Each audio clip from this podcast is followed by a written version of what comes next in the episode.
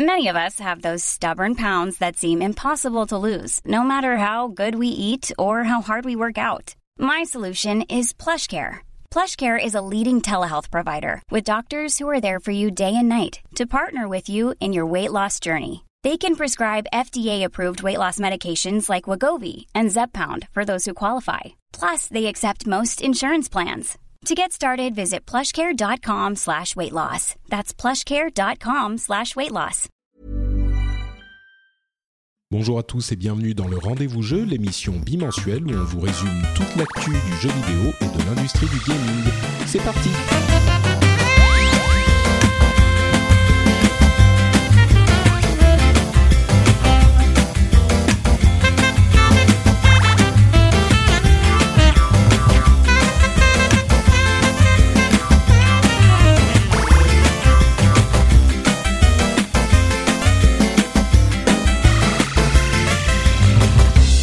Bonjour à tous et bienvenue sur le Rendez-vous Jeu, c'est l'émission où on vous résume toute l'actualité PC, console et même et même des jeux mobiles parfois. Et oui, il y en a qui peuvent être intéressants, même pour les vrais gamers que nous sommes.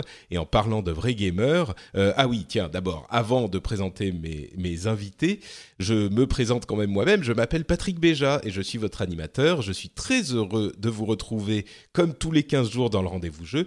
Et donc, comme je disais, en parlant de vrais gamers, de barbus, de poilus du gaming, j'en reçois aujourd'hui euh, mes camarades Jika Loret et Sylvain Tastet du podcast ZQSD. Comment allez-vous, messieurs?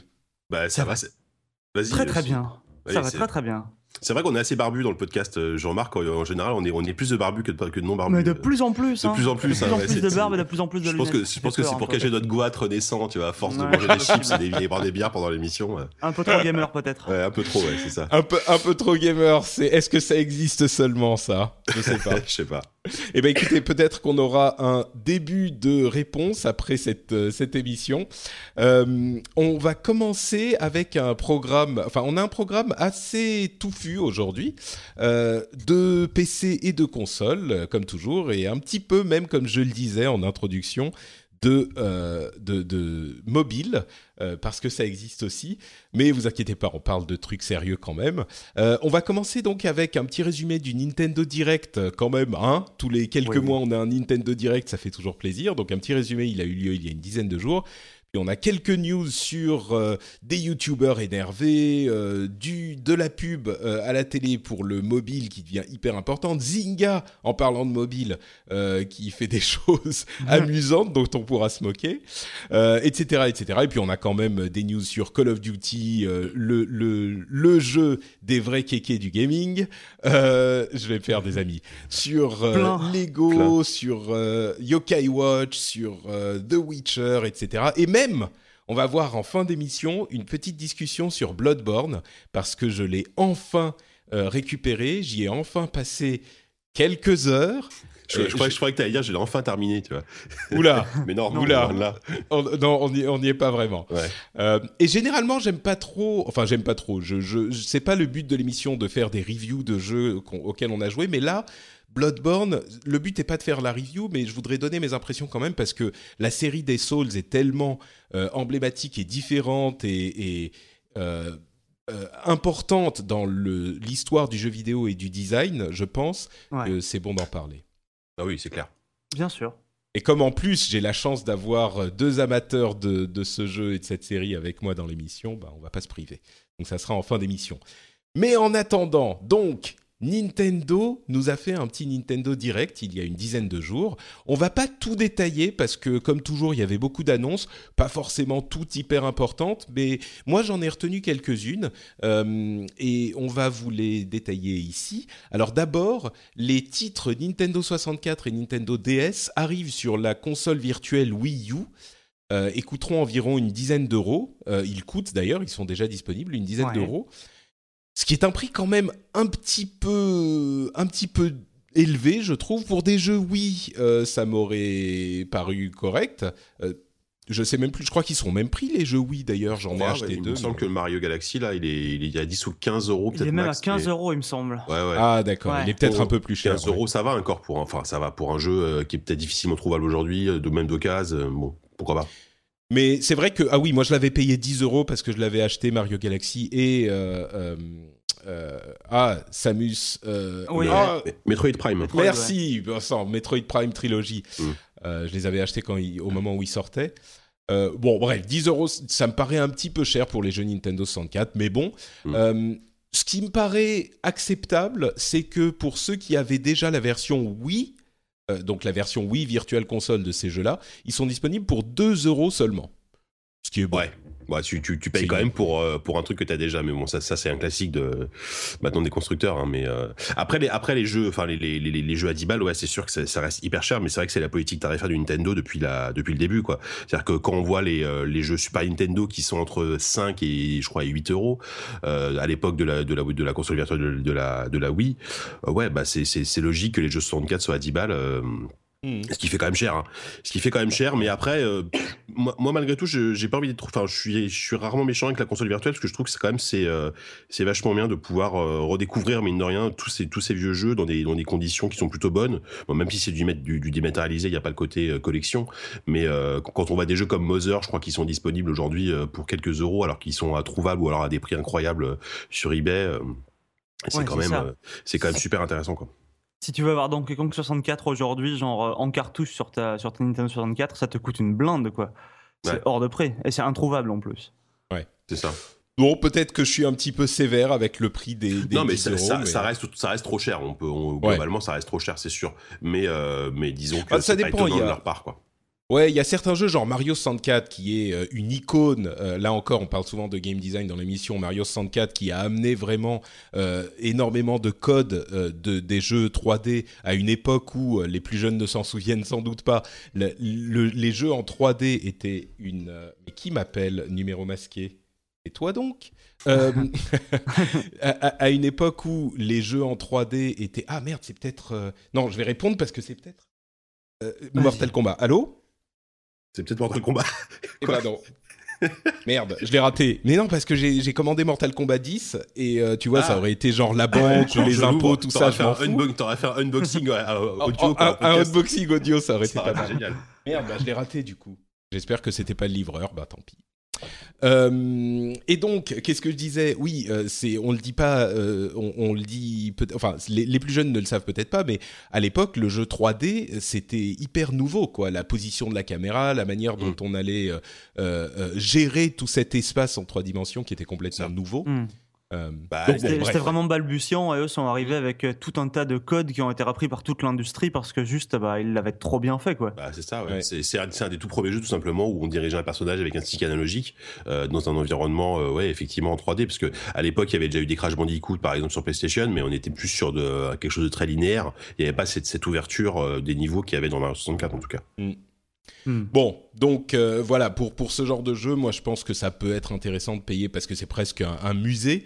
Mais Oui, bon, oui. il y en a d'autres, c'est un petit peu moins. Enfin bon, Bah, bref. euh, C'est clairement un musée. Après, c'est aussi c'est que des jeux Nintendo et Nintendo a très bien compris depuis longtemps la valeur qu'il avait en fait à, à produire et à, garder ses jeux en fait sur le long terme. Là, ils, ils peuvent encore vendre aujourd'hui des bah, Mario Bros 1. Il est toujours en vente sur toutes les consoles, quelle que soit celle que vous ayez acheté. Vous pouvez l'avoir euh, et il a toujours pas baissé de prix. Je crois qu'il est toujours à 5 euros ou un truc comme ça. Bah oui, c'est ça. Et euh, c'est vraiment une plus-value pour eux qui est inestimable. C'est, le seul constructeur qui, qui baisse quasiment jamais le prix de ses jeux, Nintendo, alors que tous les autres, ils font toujours des, des versions à 20 euros un an plus tard, ou etc. Nintendo, euh, Et là, le fait de les euh, proposer à, à 2 euros malgré tout à ceux qui l'avaient déjà acheté, on peut, on peut dire d'accord, effectivement, c'est repayé pour quelque chose qu'on a déjà, mais en même temps, il faut quand même pas oublier que euh, bah, c'est pas, c'est pas trop dans l'habitude de Nintendo de faire des cadeaux, quoi. Et ça, franchement, C'est assez font- inhabituel. Et c'est un cadeau, c'est dire- quasiment un cadeau, ouais. Ouais, bah, je je Nintendo, je ils font, ils font, ils font jamais de cadeaux, donc quand, quand ils, ils te mettent une baffe, euh, faut quand même être content. C'est ouais, ça, c'est une baffe, mais de Nintendo, tu vois. Ouais, c'est ça. non, bon, disons que là, c'est vrai que ça nécessite quand même un petit peu de travail de l'adapter à, à, à la Wii U, euh, alors qu'il était prévu sur Wii. Bon, je suis sûr qu'ils ont une sorte de machine virtuelle et que ça coûte rien du tout à faire. Ils ont juste la ROM qui. Mm. Mais bon, quand même, quoi. C'est Ouais, ouais. Après, 2 moi, ce- moi, ce- dollars, faut Ce pas. que je 2 trouve euros, juste hyper dommage, c'est que le, aujourd'hui le catalogue euh, console virtuelle de la Wii U, il est ridicule par rapport au catalogue euh, console virtuelle de la Wii. Mais ça va arriver, et- et- ils et- vont faire j'ai jamais compris fois. pourquoi est-ce qu'ils n'avaient pas qu'ils attendent transférer le même catalogue. Enfin, c'était quoi le problème? Ils pouvaient pas faire exactement les mêmes jeux. Il y avait un problème d'émulateur. Je sais pas, j'ai pas compris quoi. Non, c'est une stratégie marketing, je suis ouais, sûr. Ouais, mais c'est un peu, enfin, c'est con. Enfin, c'est dommage. Les sortes compte-gouttes pour t'attirer petit à petit, tu vois. Mmh, c'est ça. S'ils te sortent euh, les 50 jeux d'un coup, bah tu vas en acheter un ou deux, alors que s'ils les sortent euh, deux par mois, tu vas dire ah celui-là je le veux bien encore une fois. Ouais, peut-être. Euh, enfin bref, donc voilà pour... Euh, ah oui, et entre parenthèses, les titres DS, vous pouvez choisir euh, où sont les deux écrans, soit sur la même télé, enfin sur la télé en, recadrant et en remettant la bonne taille là où il faut, et, ou alors vous pouvez mettre les trucs sur le la mablette, ou alors un écran sur l'une d'elles, sur la mablette, un écran sur la télé, etc. Donc, Patrick, tu fais encore partie de ces gens qui disent mablette, c'est mignon. Bah ouais, mais il faut dire quoi alors La manette C'est le, dernier C'est le Wii U Gamepad en vrai, je crois qu'on dit. Mais oui, oui. On, le dit à l'anglaise, mais c'est vrai que mablette, c'est tellement drôle ce mot, je trouve.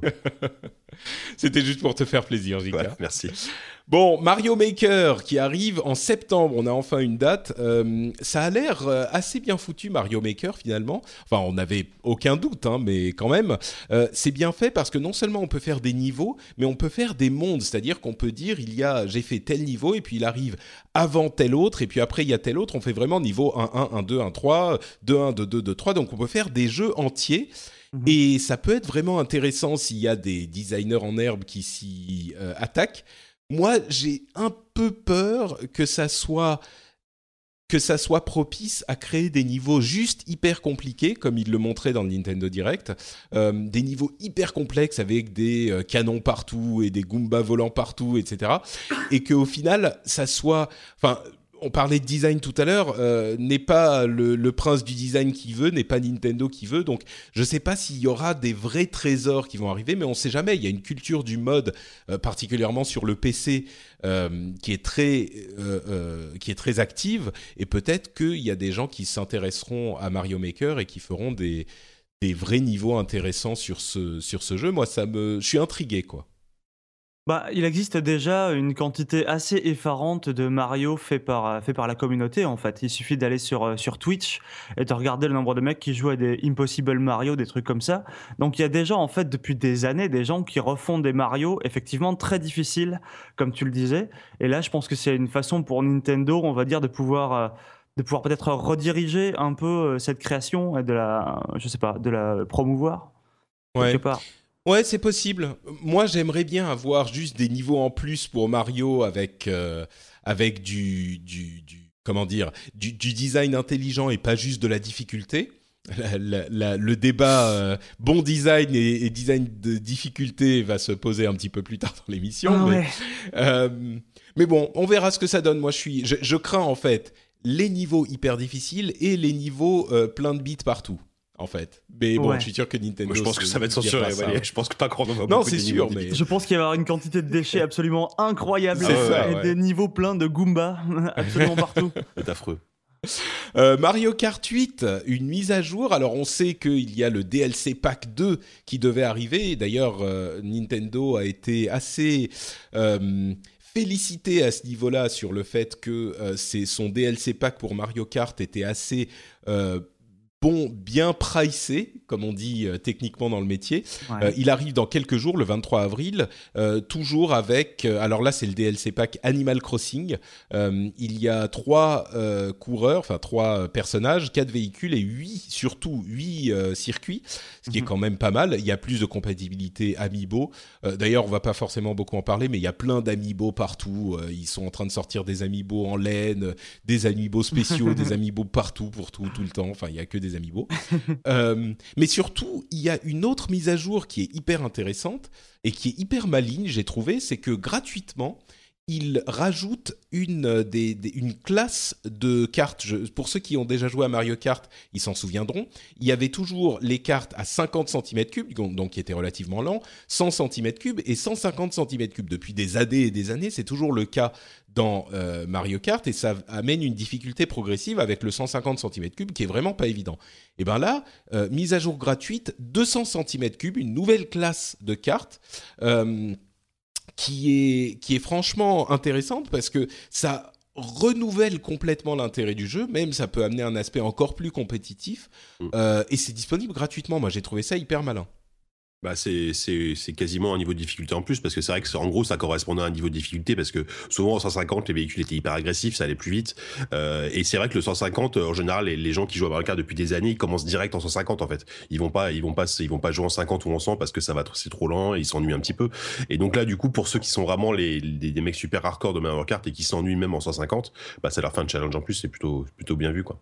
Ouais, c'est pas mal du tout. Bah, c'est surtout quand on voit sur, euh, sur le net, euh, je sais pas, il y a énormément de mecs qui, qui jouent en 150 et il y a plein de gens aussi qui, qui, qui se plaignent parfois que, que, ça aille pas assez vite en fait. Enfin, ça, ça, ça dure depuis des années. D'ailleurs, on ouais. voyait bien, on disait avant que le 150 cm3 c'était un peu le niveau maximum historique. Et d'ailleurs, on voyait que dans son Nintendo Direct, Nintendo en a joué en montrant genre le 150 depuis le tout premier Mario Kart sur Super NES. Tu vois, ils t'ont fait tout l'historique, euh, tout l'historique ouais. du jeu. C'était assez chouette. Et j'imagine que le 200, si ça fonctionne, risque de se retrouver euh, dans les titres à venir aussi, parce que, bon, évidemment, Mario bah, Kart oui. arrivera ouais. sur toutes les consoles de la Terre. Oui, bon, en tout cas, le, le 23 Par avril, ça leur, fait, ça leur fait d'énormes sorties entre le DLC pack, la, la, nouvelle mise à jour gratuite. Il y a aussi des amiibo avec tout plein de, tout plein de casques et de, de nouveaux vêtements, de machin. C'est une énorme mise à jour pour Mario Kart, quoi. Là, là tu me fais rêver, Sylvain. Bah, c'est, des, des, des, presque... amiibo avec des casques. mais c'est presque une seconde sortie pour le jeu, j'ai l'impression. Euh, ouais. T'imagines tout ce qui sort comme contenu à la fois? Bah, attends, Bon, effectivement, les casques, ouais. c'est pas fou, mais. Ouais, ouais. Ouais, bon, moi, les, ouais, le... les amiibo, je, je, toujours, je continue à pas vraiment comprendre l'intérêt. Mais bon, ça, c'est pareil pour toutes les. Oui, ça, sûr. Et, et, je suis à peu près le seul. Hein. Tout le monde est fou d'amiibo, donc. Euh... Non, non, non, enfin, oui, enfin, moi, non, j'en ai, j'en ai, j'en ai pas chez moi et ça m'intéresse pas vraiment, mais bon. Mais juste. Mais parce que nous, on est des barbus, tu voilà, vois, on est, est des vrais, c'est pour ça. Juste que le, c'est vrai que le premier DLC de Mario Kart était vraiment cool, enfin, le, la première partie, en tout cas, parce qu'il y avait quand même 8 circuits, euh, c'est ça, 8 circuits, je crois. Ouais, c'est ça. Ouais. Euh, c'est quand même pas rien pour un truc qui était vendu, je trouve, finalement, pas si cher que ça. Je, trouve, je crois que c'était 16 euros pour les deux DLC. C'est ça, ouais. Ah, c'était 12 l'ancien. Deux, non? 12, voilà.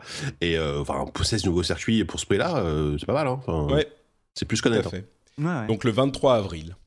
Euh, bon, il y a plein d'autres petites news, euh, genre Shin Megami Tensei contre euh, Fire Emblem, euh, qui, qui, a eu un teaser. Fire Emblem If sur 3DS, euh, pour lequel vous devrez, euh, vous pourrez faire le jeu une fois en choisissant votre camp, et pour faire l'autre côté, bah vous devrez acheter un DLC. Là, ça a fait grincer un petit peu des dents. Évidemment. Un jeu Attack on Titan. Je sais qu'il y a beaucoup de fans de Attack of on Titan.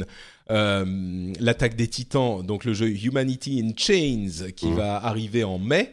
Euh, Puzzle Dragon, euh, Puzzle and Dragon et Super Mario Edition qui arrivent en mai aussi, avec une démo le 30 avril si vous voulez vous intéresser à ce jeu phénomène au ça Japon. Ça va faire un carton, ça, ouais, mon ça, avis. ça va ouais. faire un carton gigantesque. C'est sûr.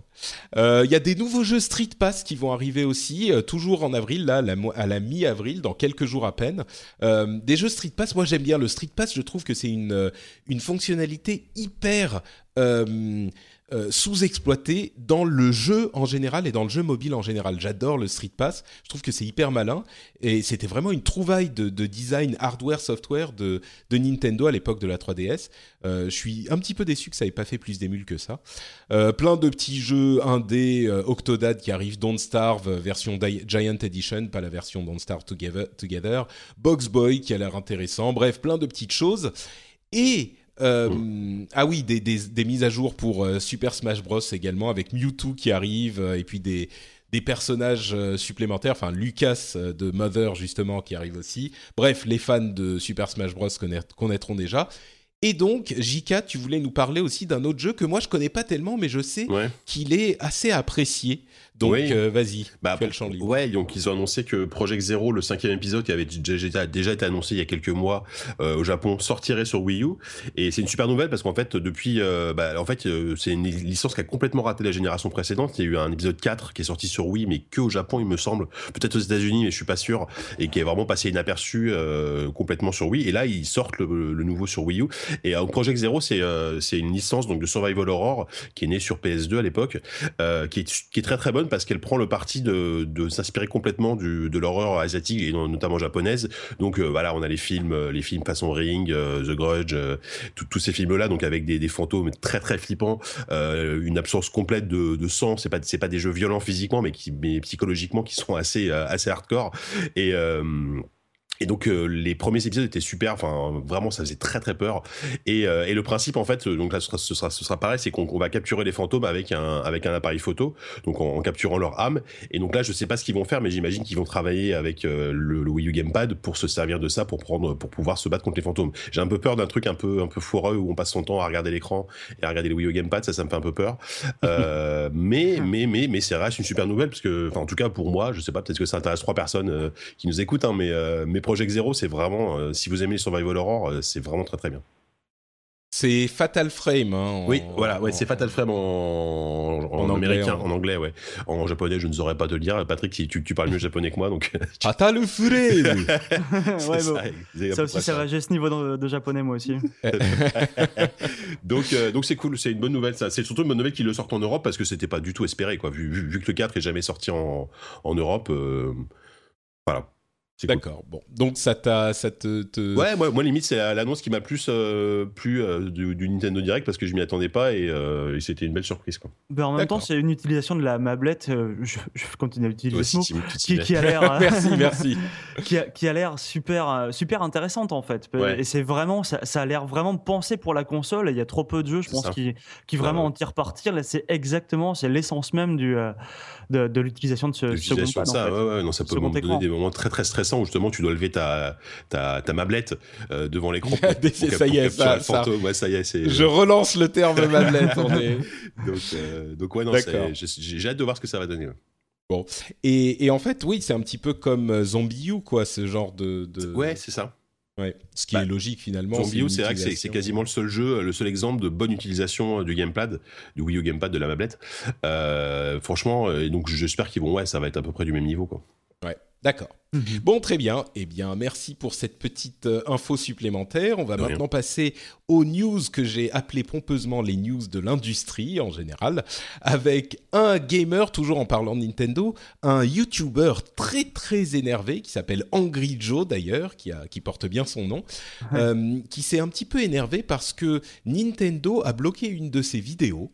Euh, vous savez que la politique de Nintendo sur YouTube, on en a déjà parlé, elle est un petit peu particulière et très différente de celle des autres éditeurs. C'est-à-dire qu'ils, euh, sur YouTube, toutes les vidéos qui euh, incluent des images de, de leur jeu, bon, pas forcément les reviews et ce genre de choses, mais plutôt les let's play, ils les, euh, ils les signalent et ils s'attribuent le revenu publicitaire de ces vidéos. Ils ont créé, alors ça, ça existe depuis peut-être un an. Il y a quelques semaines, quelques mois, ils ont créé le programme des créateurs Nintendo, où euh, les créateurs peuvent s'inscrire euh, sur un, un, dans leur système de manière à ce que Nintendo ne récupère plus que euh, 40% ou 30% en fonction de quelques euh, de différentes conditions euh, de ces revenus publicitaires et le reste va aux créateurs avec euh, cette petite euh, limitation que seulement, enfin, euh, il y a certains jeux, leurs plus gros jeux, qui sont pas éligibles à ce programme. On pense à Super Mario 3D World, j'imagine Mario Kart, et le jeu en question qui était Mario Party 10. Donc Angry Joe a fait une vidéo avec ses potes, avec Mario Party 10, et il l'a uploadé sur YouTube, et Nintendo l'a bloqué, enfin, s'est attribué le revenu publicitaire. Là, il a été super énervé, il a dit c'est bon, c'est terminé ces conneries. Moi, je ferai plus de euh, de vidéos Nintendo. Euh, vraiment, y a, ça n'a aucun intérêt. Moi, j'ai déjà payé ma console, mes manettes, mon jeu. J'ai mis genre 900 euros chez Nintendo. Et vous voulez en plus que je vous donne de l'argent quand je vous fais du marketing gratuit, de la pub gratuite pour vous euh, Voilà, moi, ça n'a plus aucun intérêt. Merci, au revoir Nintendo. C'est complètement débile. Tous les autres, euh, je, je, paraphrase Angry Joe, hein, mm -hmm. tous les autres euh, éditeurs ont bien compris l'intérêt et la pub et la, le buzz que pouvaient créer les YouTubers pour eux et ils, ont, ils, sont même, ils en viennent même à payer des youtubeurs pour qu'ils parlent de leur jeu, et Nintendo ne comprend rien, et ils veulent bloquer et prendre euh, l'argent des youtubeurs, euh, alors que ça leur ferait de la pub gratuite. Bref, terminé. Alors, on va en discuter un petit peu plus longuement, mais le truc que j'ai remarqué immédiatement, c'est que pour autant que je sois assez d'accord avec, et même complètement d'accord avec la manière dont il euh, considère la politique de Nintendo euh, par rapport aux YouTubers, ce que j'ai remarqué, c'est que à aucun moment dans sa vidéo, qui dure quand même 10 minutes, il n'explique que lui, euh, il fait de l'argent, Angry Joe, avec ses vidéos. Donc, il donnait des exemples du genre, oui, euh, c'est comme si moi, je, euh, je, quand je vais dire à mes potes, ah, allez essayer tel jeu de Nintendo, il est super bien, c'est comme si Nintendo me demandait que je leur donne un dollar quand je recommande leur jeu à mes potes. non, pas tout à fait malgré tout, euh, Angry Joe, avec ses vidéos, tu fais de l'argent, tu as du revenu publicitaire. C'est pas comme si euh, Nintendo te demandait de euh, payer en plus de ta poche pour parler de leur jeu. C'est que quand tu te fais de l'argent en parlant de leur jeu, ils te demandent une partie de cet argent. Donc c'est quand même quelque chose de très très différent et qui n'a pas du tout été mis en avant ni dans sa vidéo, ni je crois dans les discussions qui ont eu lieu après. Donc ça c'est un point important, et puis on peut ensuite discuter de, de, de, l'ensemble de la chose, euh, et de Nintendo et de Angry Joe. Vous en avez pensé quoi de cette histoire, vous? Euh, bah, moi, euh, moi de base, je suis pas, je suis pas forcément d'accord non plus avec la, le positionnement, on va dire, d'un Nintendo, euh, qui vraiment essaye de, de faire de l'argent, effectivement, on va dire, sur le dos des youtubeurs, euh, même si c'est un peu, un peu simplifié dit comme ça.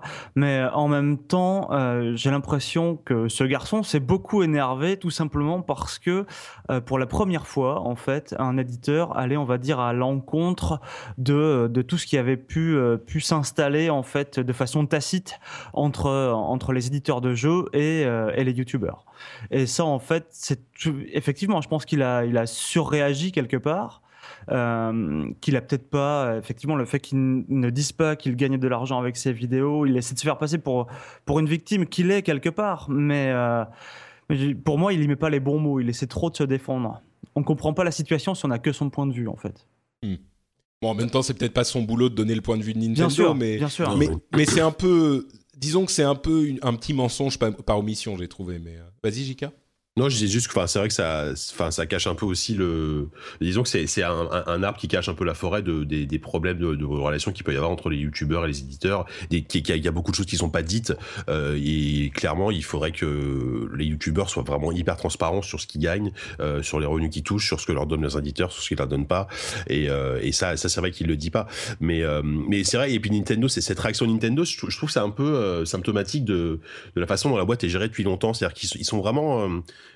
c'est un peu un une boîte à l'ancienne Nintendo. Voilà ils sont à Kyoto ils sont au Japon euh, enfin ils, ont accord d'une politique euh, sur plein de choses qui font qu'ils ont du mal avec des, nouveaux concepts. Euh, par exemple ils ont mis des années avant de se mettre vraiment au online à vraiment gérer ces trucs là et là c'est pareil il y a, une sorte de nouvelle économie qui se crée autour de YouTube euh, qui commence déjà quand même à tâter de quelques années. Et euh, ils font encore des choses qui sont qui sont complètement à l'encontre de ce que font les autres. Alors est-ce que c'est bien ou pas? Je, je sais pas mais je trouve que ça montre un peu ce côté vieille école de, la, de la compagnie. Clairement. Hmm. Ouais, bah, même, sûr. Euh, tu peux, tu parles de online et tout. Je veux dire, les comptes, euh, avoir un compte Nintendo aujourd'hui, comme tu auras un compte sur le PSN ou sur le Xbox Live, c'est toujours pas, toujours pas très efficace. Ah, ça, ça, ah, je pense qu'ils commencent à revenir dessus, là, vu qu'ils sont en train d'abolir le club Nintendo et de, on va dire, de supprimer un peu toutes les spécificités locales de, euh, de, de tous les comptes online et qu'ils vont essayer de fédérer tout ça. Mais je veux dire, ils sont Ah, tellement, à la, ils sont tellement à la bourre là-dessus. C'est pour ça qu'ils sont allés chercher l'aide de DNA pour faire leur service, euh, Ah bah oui. leur service euh, Ouais, abonnement là. C'est sûr. C'est parce qu'ils se sont rendus compte qu'ils pouvaient Ouais. pas eux-mêmes.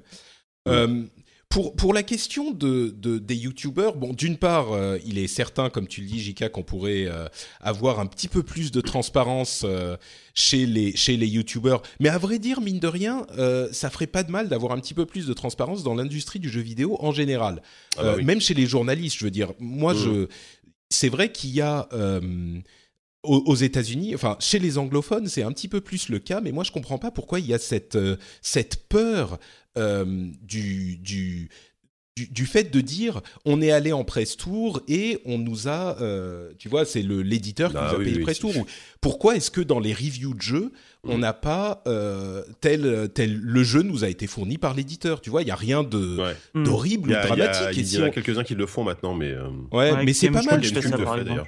Comment? Ouais Gamecult, ouais. Ouais, Voilà, ce que je disais, Gamecult le fait par exemple. euh, Bon, il y a eu une petite controverse il y a quelques temps avec Gamecult, effectivement. Je sais Ah oui, pas voilà. s'ils, le font désormais pour, le, pour les jeux, c'est possible, mais, Mm. euh, mais d'une manière générale, c'est, c'est pour toute l'industrie euh, en France, c'est un petit peu c'est un petit peu comme Voldemort, tu sais, c'est le truc dont on ne dit pas le nom et donc ça en fait encore plus un truc plus gros que ça n'est. Il y a une sorte de suspicion qui naît et que alors que si on disait bah voilà, l'éditeur nous a envoyé le jeu, voilà, c'est clair, c'est ça. Enfin bref, mais bon, ça c'est à la limite, c'est un autre problème, on pourra en parler un jour. C'est un débat sans fin, euh, faudrait faire une que là-dessus mais Exactement, exactement. Et c'est super intéressant, moi je serais tout à fait prêt à en parler.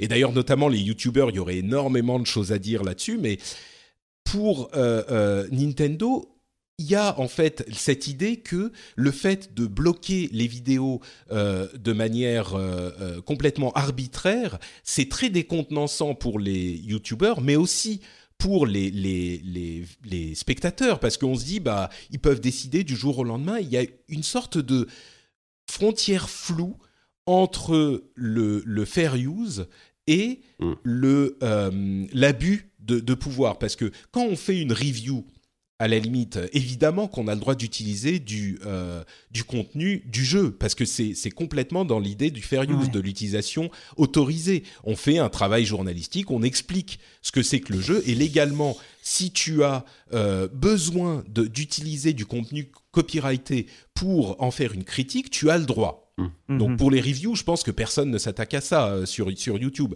Par contre, pour euh, les let's play, c'est une nouvelle catégorie de vidéos. On peut pas objectivement dire que c'est une review, c'est pas vraiment le cas. Et c'est vrai que c'est pas du contenu transformé, un nouveau contenu transformé, un nouveau contenu créé. C'est un truc qui est fait à partir du contenu existant. C'est pas suffisamment transformateur pour être une mmh. œuvre d'art différente, tu vois. Donc bah, c'est objectivement une démo commentée, quoi, tout simplement. Non, ton jeu, c'est ta matière première, quoi, tout simplement. c'est ça, voilà. et, donc, euh, c'est ça, voilà, c'est ça à quoi je veux en venir. Objectivement, sans ces, jeux qui sont la propriété des éditeurs, euh, bah, la vidéo n'existerait pas. Elle pourrait pas. Euh, son but, c'est juste de montrer le jeu. Donc, c'est une catégorie différente et on ne sait pas très bien si ça existe le fair use pour cette catégorie. Moi, je dirais que c'est presque discutable, en ce sens que oui, le créateur de cette vidéo devrait avoir une somme, mais je pourrais pas dire qu'il est juste d'en priver complètement le, créateur du jeu. Tu vois, on peut pas dire bah non, t'as droit à rien du tout. Hmm. Et du coup, parce que sinon la vidéo n'existerait pas. Et du coup, hmm. l'approche de Nintendo, ironiquement, est, vraiment encore plus compréhensible qu'on pourrait le penser, en ce sens que oui, les, les, les éditeurs font le calcul qu'ils perdent peut-être, entre guillemets, un petit peu d'argent sur le revenu publicitaire, mais qu'ils le gagnent en marketing. Et a priori, au niveau financier, c'est le bon calcul pour tous les autres éditeurs, mais on peut pas dire que ça soit non plus euh, injuste de la part de Nintendo de dire sur ces vidéos, on veut une partie du revenu. Euh, ensuite, combien et quelle est la partie euh, correcte, quelle est la partie trop élevée, etc. C'est une autre question. Et surtout, quand Nintendo dit bah non pour tel et tel et tel jeu, c'est nous qui prenons tout c'est effectivement beaucoup plus frustrant. Mais sur le principe de dire Nintendo peut récupérer une partie de l'argent euh, sur les vidéos en let's play, mm. c'est moins discutable. Et, surtout, à mon avis, le problème vient plus du fait que l'argent que gagnent les YouTubers est vraiment... Euh, enfin, ce que gagnent les YouTubers avec la pub, c'est ridicule. Je veux dire, moi, je parle beaucoup avec... À l'échelle de euh, Nintendo, oui. Ah bah surtout à l'échelle de Nintendo. C'est bah disons que d'une manière générale, être youtubeur c'est énormément de boulot, c'est hyper dur à moins que tu sois je sais pas Norman, Cyprien, tout ça, mais c'est hyper dur. Les youtubeurs gamers gagnent difficilement leur vie souvent mmh. euh, et, ils sont soumis à une sorte de dictature du temps de visionnage. Euh, c'est hyper dur pour eux. Donc forcément, si Nintendo vient dire, bah, on va vous prendre 40% de cette somme, ça commence quoi, ça va quoi. C'est énorme. Mmh. Alors que dans le principe, ça serait cohérent, mais, mais bon. Donc bref, il y aurait, tout un tas de trucs à dire, mais... Bah, moralement, ça se défend. Enfin, le, point de vue de Nintendo se défend. Après, euh, c'est toujours la même chose. Effectivement, t'as l'impression de, voler des mecs qui, euh, qui ont comme tu dis, qui, qui, qui, ont parfois du mal. Bon, c'est peut-être pas son cas à lui, c'est certainement pas son cas, mais euh, je sais pas. Il y a, y a, un, petit, un petit côté comme ça, tu as envie de défendre, tu vois, le, le petit dans cette histoire. Le petit, c'est le YouTuber qui est tout seul chez lui contre la super grosse compagnie euh, qui, euh, qui de toute façon a pas besoin de publicité. C'est peut-être aussi pour ça que eux, se, on va dire, se, se, se dispensent de, de prêter gracieusement leur jeu. C'est parce que tout simplement, c'est Nintendo qu'ils ont pas besoin de publicité, que leur jeu, comme on l'a vu en tout début d'émission, même 20 ans après, ils arrivent encore à te le vendre. C'est sûr, mais moi je suis pas certain qu'ils n'ont pas besoin de publicité. Hein. On en parlait au moment où on évoquait le Creators Programme là. Moi je pense que bah, la, Wii U en est une preuve. Ils pourraient vraiment euh, bénéficier d'une pub gratuite justement auprès des publics des YouTubers qui sont souvent assez jeunes. Ah, je crois qu'il y a les travaux qui commencent. Je sais pas si vous entendez. Non. J'espère que ça fera pas trop de bruit. Non, ça va là. D'accord, bon. Euh, super, décidément, entre Mortal Kombat qui me téléphone et euh, les travaux en bas. Euh, ouais, donc moi je pense que c'est une erreur stratégique pour Nintendo énorme. Parce que au contraire, c'est effectivement au final, ce qu'il dit Ingrid Joe, c'est vrai, c'est de la pub entre guillemets gratuite dont il bénéficierait énormément. Il y a plein de jeunes qui, qui et de moins jeunes qui seraient intéressés par les, les jeux Nintendo s'ils en entendaient parler. Mais là, on n'entend parler que de la PS4 et de la Xbox One. Enfin, à, part dans cette émission qui est un petit peu plus justement euh, gamer, un peu trop gamer et un petit peu barbu, mais euh, d'une manière générale, dans les médias un petit peu plus grand public, il y a de place que pour les, consoles Sony et Microsoft. Et je pense qu'ils bénéficieraient énormément d'avoir euh, beaucoup plus de... Enfin bref, bon, on en avait déjà parlé, mais... donc voilà pour Angry Joe qui est très angry. Et, j'espère que venez nous dire ce que vous en pensez de cette histoire de Nintendo parce que on tape énormément sur Nintendo pour le principe euh, et je suis complètement d'accord qu'ils ont complètement tort mais cette question du fair use pour les vidéos let's play est très rarement évoquée et, je pense qu'elle est importante aussi quoi. Euh, on a eu un petit rapport selon lequel les pubs pour les vidéos free to play étaient maintenant euh, représentaient plus d'argent que les pubs pour les euh, jeux vidéo normaux entre guillemets, non free to play. Donc tous les trucs genre euh, Game of War, Fire Age, euh, les Crash, Clash of Clans, les Candy Crush Saga, tout ça. D'ailleurs, je sais pas si vous avez vu la, la, la, pub de avec Liam Neeson pour Clash of Clans.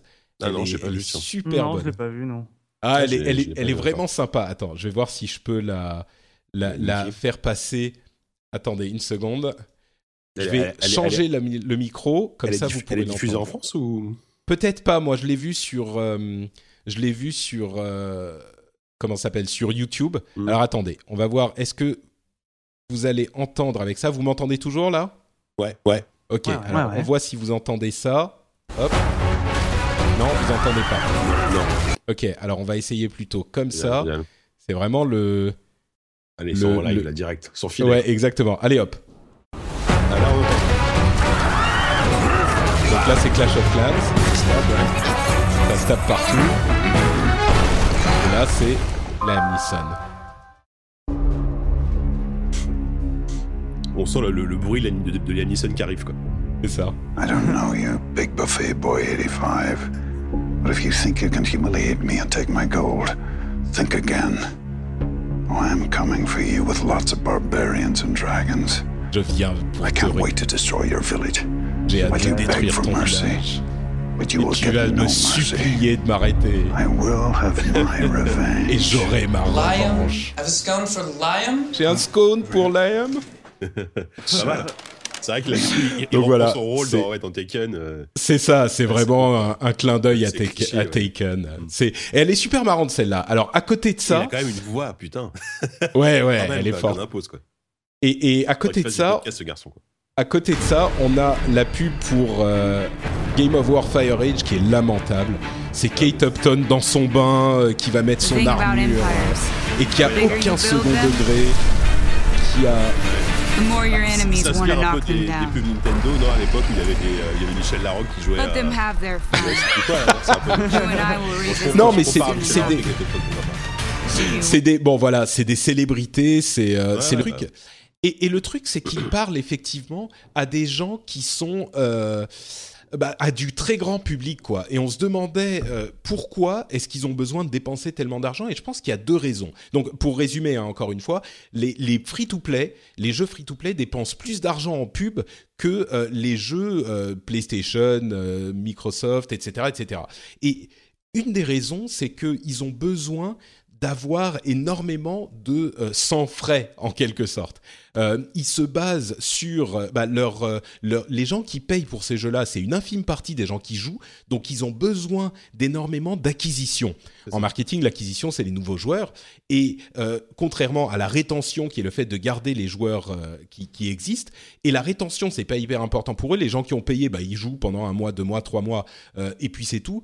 Et puis les, les euh, ou surtout ils payent sans doute pas 12 000 fois quoi. Donc Ouais. ils ont besoin d'amener énormément de nouveaux joueurs en permanence. Et moi je pense aussi que d'un autre côté, euh, les gens à qui ils parlent pour ces jeux-là, qui sont des jeux généralement plus plus casual, c'est-à-dire que c'est des gens qui jouent bon euh, quand ils ont le temps comme ça un petit peu en passant. euh, c'est des gens qui sont pas hyper hyper informés sur ces sujets. Donc ils voient une pub, ça les ça les intrigue et ils vont aller télécharger. Alors que les gamers traditionnels, ils ont d'autres moyens de s'informer. Ils ont les publications spécialisées, ils vont aller chercher des infos et tout. Ils Donc, ont, ils ont euh, YouTube aussi, parce que c'est rare, les, enfin, les youtubeurs font rarement du stream de Clash of Clans, quoi. Ah oui, ça c'est sûr. Par exemple. certain. Mm. Pardon, je croyais que tu allais continuer. Euh, non, donc, vas-y. euh, donc, donc voilà quoi. C'est, mais c'est intéressant de voir la machine énorme que c'est devenu, à tel point qu'il passe des pubs, mais en, en- en- Ouais. en- par, par millions et millions Mais, de dollars. d'euros. C'est récent. Enfin, moi, j'ai l'impression que ça fait peut-être moins d'un an. Moi, moi, j'ai constaté à la télé, mais un nombre, une recrudescence de pubs pour les Clash of Clans, comme tu dis, les Candy Crush et tout. Il y a, il y a ne serait-ce qu'un an, il y en avait, il y en avait deux fois moins au minimum. Et euh, c'est ouais. vraiment, vraiment une économie euh, vraiment hyper récente. Et, euh, et, co- et comme tu dis, effectivement, c'est, un public qui a besoin, des, qui a besoin, qui, qui va pas sur Internet pour aller voir. euh, je veux dire, ces, ces jeux-là, on n'en parle pas sur Internet. On en parle très peu. Il n'y a pas de test de Clash of Clans. Donc, donc forcément, il faut un autre moyen pour pour euh, sensibiliser les gens euh, sur leur existence. Donc, euh, le seul moyen, bah, c'est la pub, euh, c'est la pub télé, quoi. Ouais. Bon, il y a quelques tests de Clash of Clans sur Ah les oui, sites spécialisés mais- mobiles qui sont, mais oui. Oui, il y a Touch pas- Arcade, et... mais bon, Touch Arcade, ça. ça, ça, ça touche, à mon avis, une, c'est un film par rapport à, à la pub. Quoi. Exactement, oui, c'est ça. C'est que c'est pas les, les gens, qui, la majorité des gens qui vont utiliser, qui vont jouer à Clash of Clans ou Mm. Game of War, euh, c'est pas du tout. D'ailleurs, entre parenthèses, j'ai downloadé Game of War il y a quelques semaines pour voir ce que c'était, mais c'est une horreur. Mm. Horrible. C'est- du, mais le pire du free-to-play que vous puissiez imaginer, c'est des des, pop-up tout le temps, des, enfin bref. Ouais, ces jeux-là me- m'ennuient euh, Ouais. profondément. Mais pourtant, j'en ai, ai vu des free-to-play qui sont sympas. Je Oui, en joue en des ce moment un truc euh, qui est pas trop mal d'ailleurs, dont, dont euh, j'aurais peut-être parlé, mais je crois qu'on n'aura pas trop le temps, ça vaut pas tant le coup. Mais c'est Spirit Lords, qui est pas trop mal. Il y a, il y a quelques jeux comme ça, mais qui sont des vrais free-to-play. Hein, mais c'est au moins Mm. c'est sympa.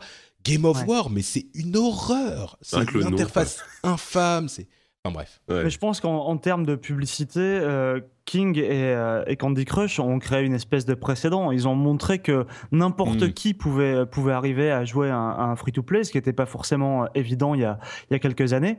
Et, euh, et du, du coup, je pense que tout le monde s'est un peu mis dans cette brèche-là. Quoi. Si, eux, si, si on arrive à convaincre un public qui a déjà un smartphone de, euh, bah, de jouer, tout simplement, ne serait-ce que de, de... Ils sont à un clic du jeu, tu vois.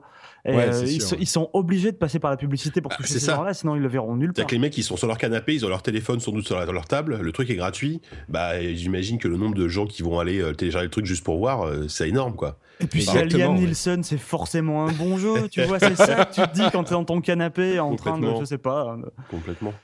Mais le pire, le pire, c'est que Clash of Clans, franchement, c'est un jeu qui est pas mal du tout. Il est vraiment bien foutu. Je sais pas si vous y avez joué.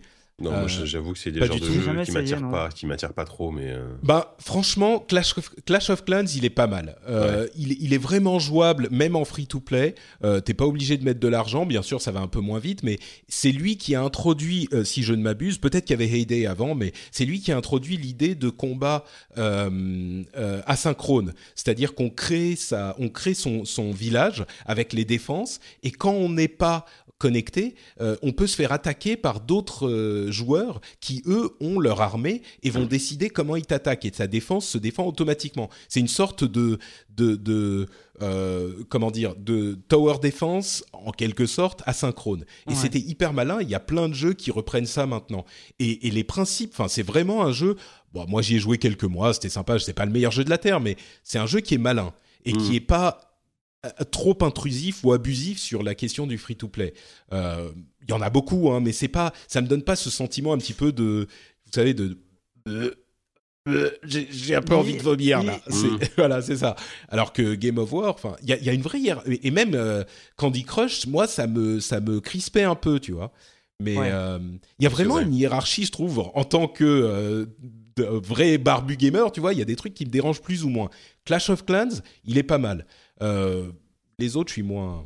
Ouais, bien sûr. Après, je pense qu'ils ont, ils ont surtout popularisé le, le, le combat asynchrone, mais c'est un truc qu'on trouvait déjà sur quantité de, de, jeux, de jeux en ligne, de jeux de stratégie. euh, Il y, a, il y a ça depuis des années déjà. hein.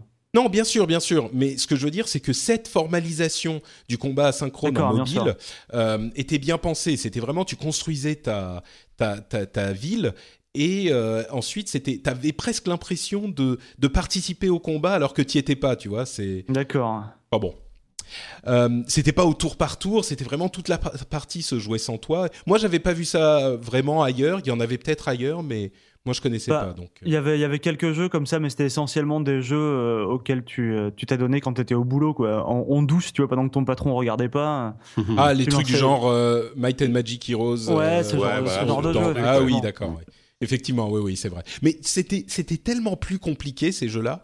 Euh, Ouais, bien sûr, ça. personne n'invente jamais rien, mais là, c'était une vraie. euh, Il y a une vraie intelligence de design dans, dans Mm. Clash of Clans. Ouais. Euh, Bah, c'est bon. basé sur des mécaniques hyper carrées et qui sont finalement hyper efficaces. C'est un peu Mm. les, les, les, les STR, euh, on va dire, pour, euh, pour le grand public, entre guillemets, et pour le smartphone. Et du coup, c'est ça, ça marche bien. Dans cette catégorie-là, ça marche plutôt bien, effectivement.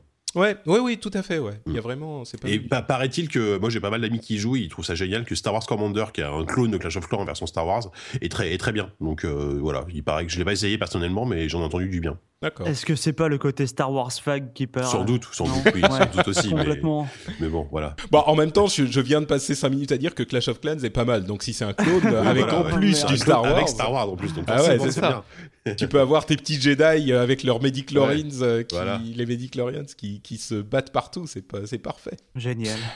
Euh, à propos de jeux gratuits et de l'infamie du jeu mobile, parlons un peu de Zynga, tiens. Euh, vous vous souvenez Aïe, aïe, aïe. de... En fait, c'est c'est une sorte... On parlait de, de Jedi. Vous vous souvenez Vous de savez Zynga que... non, mais on- en fait, on pense au côté obscur de la Force tout de suite et au Sith.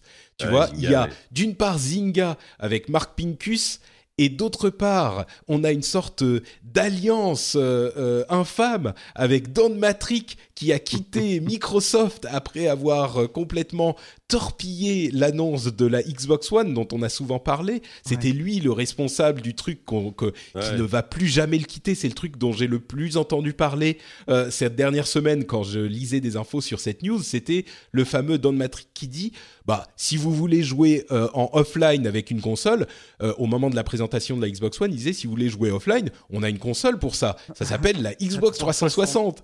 Mais ça va jamais le quitter cette histoire. Bref, Jamais. il, il a C'est quitté. c'est marrant parce qu'ils ont presque la même tête, ces deux garçons, Don Matrick et, euh, C'est et vrai, Mark ouais. Pincus. C'est vrai qu'il y mêmes. a un hein, petit quelque en chose. fait. C'est- bah, Palpatine sont et, le sénateur. ça, quoi. quoi. Voilà, c'est Ouais. Ça, non mais c'est ça, c'est ça, c'est exactement. C'est, euh, tu sais, l'influence du- de l'empereur euh, Sif qui, qui, Ouais. qui déteint sur son padawan. Ouais, c'est Ça se revoit physiquement, quoi. Ouais, ouais, ouais, tout à fait. Et donc Don Matrick, euh, qui a quitté Microsoft euh, euh, sous le sceau de l'infamie et qui est allé rejoindre Zynga il y a à peine un peu moins de deux ans en fait. pour remplacer Mark Pincus, qui était fondateur et président de Zynga, mais un président hyper décrié pour Zynga, qui, qui n'arrivait pas à faire remonter la boîte, et bien donc ce Don Matrick quitte maintenant euh, Zynga pour aller euh, euh, vers son prochain challenge euh, officiellement. Et Mark Pincus qui dit qu'il remercie du fond du cœur tout le travail de qualité qu'avait fait Don Matrick chez Zynga, mais qui maintenant ils vont sont dans une nouvelle étape et qu'il revient à Zynga en tant que président et pour reprendre les rênes de la société. Alors quel a été le résultat de euh, toute cette histoire? Eh bien, les actions de Zynga sont, ont chuté immédiatement de 10%. Comme si elles, elles- avaient bien besoin de ça, quoi. Exactement, ouais. Donc, euh, pour ceux qui ne se souviennent pas, d'une hypocrisie incroyable quand même. ah, c'est- pour ceux qui se souviennent Allez, pas, merci. entre parenthèses, euh, Zynga c'est Farmville, hein, pour euh, voilà, Oui, pour voilà. ceux qui Ouais. auraient oublié. Tous les vieux Euh, machins sur Facebook, quoi, surtout, à la base. Euh, mais bon, d'une hypocrisie en même temps euh, qu'est-ce qu'ils vont dire, tu vois? Oui. Non, bien peut sûr, C'était vraiment un salaud. Ça fait un peu on- merci mec, c'était super d'avoir bossé pour nous, maintenant je reviens. Ouais, c'est ça. Mais en même temps, Ouais. qu'est-ce qu'il a fait concrètement pendant, pendant un an et demi là chez Zynga euh, euh, de- On ne sait pas ce qu'il a fait. Enfin, concrètement, Zynga se casse la gueule toujours, j'ai l'impression. euh, donc, j'ai pas l'impression, Ouais. j'ai j'ai pas l'impression qu'il était très efficace ce garçon euh, chez Zynga, quoi. Bah, je sais pas si c'est eux qui avaient acheté. euh, enfin, si ils avaient acheté à un moment une boîte. Ah, je me souviens plus de laquelle c'était. Bah, c'est, non, Euh, c'est pas PopCap, non, PopCap c'est EA. Non, non, non. PopCap c'est EA, Ah, mais ouais, euh, ils avaient acheté ah, oui. une boîte pour 280 millions. C'était le jeu du moment. C'est, en fait. c'est les mecs qui ont, acheté, qui ont, qui ont fait Draw Something, je crois, ou euh, c'est, C'est- ça, c'était Draw Something, il me semble. C'est possible. Ah oui, ouais. c'est oui, ça. oui, Quel c'est est ça. C'est nom un jeu de dessin que, que, en fait, tout le monde y a joué pendant un mois et demi, et d'un coup, plus personne n'y a joué, quoi. Mais vraiment. Exactement. Et, ils l'ont mecs, acheté. Ils ont acheté ça juste avant, quoi. C'est ça, exactement. C'était OMG Pop euh, qu'ils ont Ah, racheté pour OMG Pop, 180 millions de dollars. Euh, et la boîte, évidemment, s'est cassé la gueule. Mais ça, c'était en 2012. Donc, c'était encore euh, sous la houlette de Mark Pincus, tu vois. Donc, c'est lui qui est en train de revenir. Ouais, mais effectivement, Don. Don Matrick, euh, je sais pas, là, je suis sur la, la page de, de la page Wikipédia pour essayer de voir si j'ai raté quelque chose. J'ai pas l'impression qu'ils aient fait quoi que ce soit sous Don Matrick. Ils ont, enfin, il y a rien de. Ah, c'est ça, qu'est-ce qu'il a foutu pendant ce Si Wikipédia c'est n'en retient rien, autant dire qu'il a pas dû faire grand chose. Bah, il a écrémé un peu le, le, le nombre d'employés, ce qu'on Ouais, peut ça, Ouais. gens, comprendre. super. Euh, donc, entre le, le pendant sa, sa position, euh, pendant qu'il était euh, chairman of the board, euh, si je ne m'abuse, ils ont chuté en nombre d'active users, ils n'ont pas eu de gros hits. Enfin bon, mais à vrai dire, c'est un petit peu le problème des jeux mobiles dont on, dont on parlait euh, la dernière fois, c'est que il n'y a pas tous ces jeux, même si euh, euh, Clash of Clans est pas trop mal foutu, même si Candy Crush c'est un jeu correct, tous ces jeux ont du succès pour une raison qu'on n'explique pas vraiment. Il n'y a pas un génie de game design quelque part, comme on le voit chez les jeux traditionnels, en particulier chez Nintendo encore. Il n'y a pas un truc où tu te dis, putain, là c'est pour ça que ça marche. C'est un jeu qui apporte quelque Ouais. chose qui est intéressant, qui est... C'est vraiment des, des trucs qui prennent, on ne sait pas vraiment pourquoi. Euh, Il y a euh, Angry Bird dont tout le monde parle à un moment, c'est à moitié du marketing, à moitié de la chance. Euh, Il y a Clash of Clans dont tout le monde parle à un moment. Il y a bah, Draw Something, Bird. il y a Flappy Bird, il y a ce genre de trucs. Encore Flappy Bird, il avait une particularité, c'était la difficulté, mais. Bref, c'est là encore, on le, prou- on le prouve. On le voit avec Zynga, ils n'ont pas réussi à recréer. C'est tous des one-hit wonders, comme le disait Iwata dans son annonce euh, pour, euh, pour le, de, de leur euh, orientation mobile. Il, il disait nous on veut pas faire des one-hit wonders, on veut pas être un one-hit one-hit wonders, on veut faire des bons jeux, pas des jeux qui, des sociétés qui ont un jeu qui marche, on sait pas trop pourquoi. Et donc là, on a une fois de plus une- une- une- un exemple, pas une preuve, mais un exemple. Zynga n'a pas réussi à recréer la magie de Farmville, quoi. Bah après, il y, y a quantité de, de développeurs, on va dire, plus traditionnels, coréens ou quoi, qui se lancent dans le free-to-play et qui ont, qui ont tendance à faire un jeu qui marche très très bien, à fonder une compagnie en se disant, bah du coup, on va refaire plein d'autres jeux, et puis ils n'y arrivent pas en fait. Ils- je sais pas. C'est ça, a- les One Hit Wonders encore. Ouais, ouais, clair- clairement. Mais euh, je sais pas. Mais alors que pourtant, les mecs, t'as l'impression qu'ils y croient toujours, qu'ils vont réussir à faire quelque chose, qu'ils vont réussir là où tous les autres se sont plantés, alors que bah, visiblement personne n'a encore réussi. quoi. Bah, le truc, c'est que quand tu réussis, c'est tellement le, la fortune, quoi. C'est la ruée vers l'or. Ouais, Donc, euh, il y a toujours des candidats. C'est. euh, ouais. donc, Mais là, la débâcle, la débâcle est quand même assez spectaculaire hein. pour pour Zynga. Je sais plus combien ils avaient perdu le jour de leur entrée en bourse déjà, mais c'était c'était assez spectaculaire. Bah, Rovio commence à aller un petit peu moins bien, même s'il surfe encore sur, euh, sur euh, Angry Birds. Euh, bon, le, le, truc, c'est qu'une fois que tu as ton hit, l'argent rentre et tu plus grand-chose à faire. Et tu, tu rentres beaucoup d'argent. Mais bon, moi, je pense qu'il y a qu'on va voir dans les années à venir une rationalisation du modèle free-to-play. Et, et, et je suis pas sûr que ça va continuer de cette manière encore pendant très très très longtemps. Euh, Mm. Je pense qu'il y aura une, euh, une, une, euh, des petites modifications parce que, mine de rien, le public est en train de se gorger de cette mécanique de free-to-play. Le monde entier est en train de s'en, de s'en gorger. Et je pense que c'est le genre de, de, ch- de, de vague euh, qui, qui dure 2, 3, 4, 5 ans, mais qui passe un peu et ça, l'industrie du jeu va sur mobile va se transformer encore un petit peu. Il y aura toujours du free-to-play, mais je pense que ça représentera pas une aussi grande partie du jeu sur mobile, quoi. Ouais. Bah, je, je pense que ce qui manque un peu parfois à ces développeurs, c'est peut-être euh, de la modestie en fait, tout simplement, et reconnaître que peut-être en faisant leur jeu, à un moment ils ont eu de la chance et pour que ça fasse un carton, et que il faut peut-être s'en tenir là tout simplement et ramasser l'argent Ah oui, qu'il y a tu- ramassé autour de ce jeu-là. Mais tu peux pas t'arrêter. Tu vas dire quoi? Tu dis bon bah ok, je fais plus rien maintenant. Non, tu t'arrêtes pas, mais tu continues, à- tu continues à faire ton jeu. En fait, le, le seul jeu qui t'a rapporté de l'argent. Hmm. Enfin, je sais pas. Après, c'est un exemple qui est, qui est peut-être, euh, qui est peut-être mauvais ou pris euh, trop loin de de, de l'exemple précédent, Hmm. mais euh, c'est par exemple League of Legends. Tu vois, les mecs de Riot, ils s'appellent Riot Games, mais ils ont un seul jeu depuis euh, depuis 7 ou 8 ans. C'est un free-to-play, et je pense que ils sont pas prêts, euh, quoi qu'ils en disent, à faire à faire un second jeu, à en présenter un second. Ah mais moi je suis convaincu qu'ils sont en train de développer un autre Ah bien jeu. sûr, mais ça, ça ils l'ont annoncé plusieurs fois. Je suis certain qu'ils vont, qu'ils vont en faire un. Mais en même temps, ça fait, ça fait huit ans qu'ils disent ça.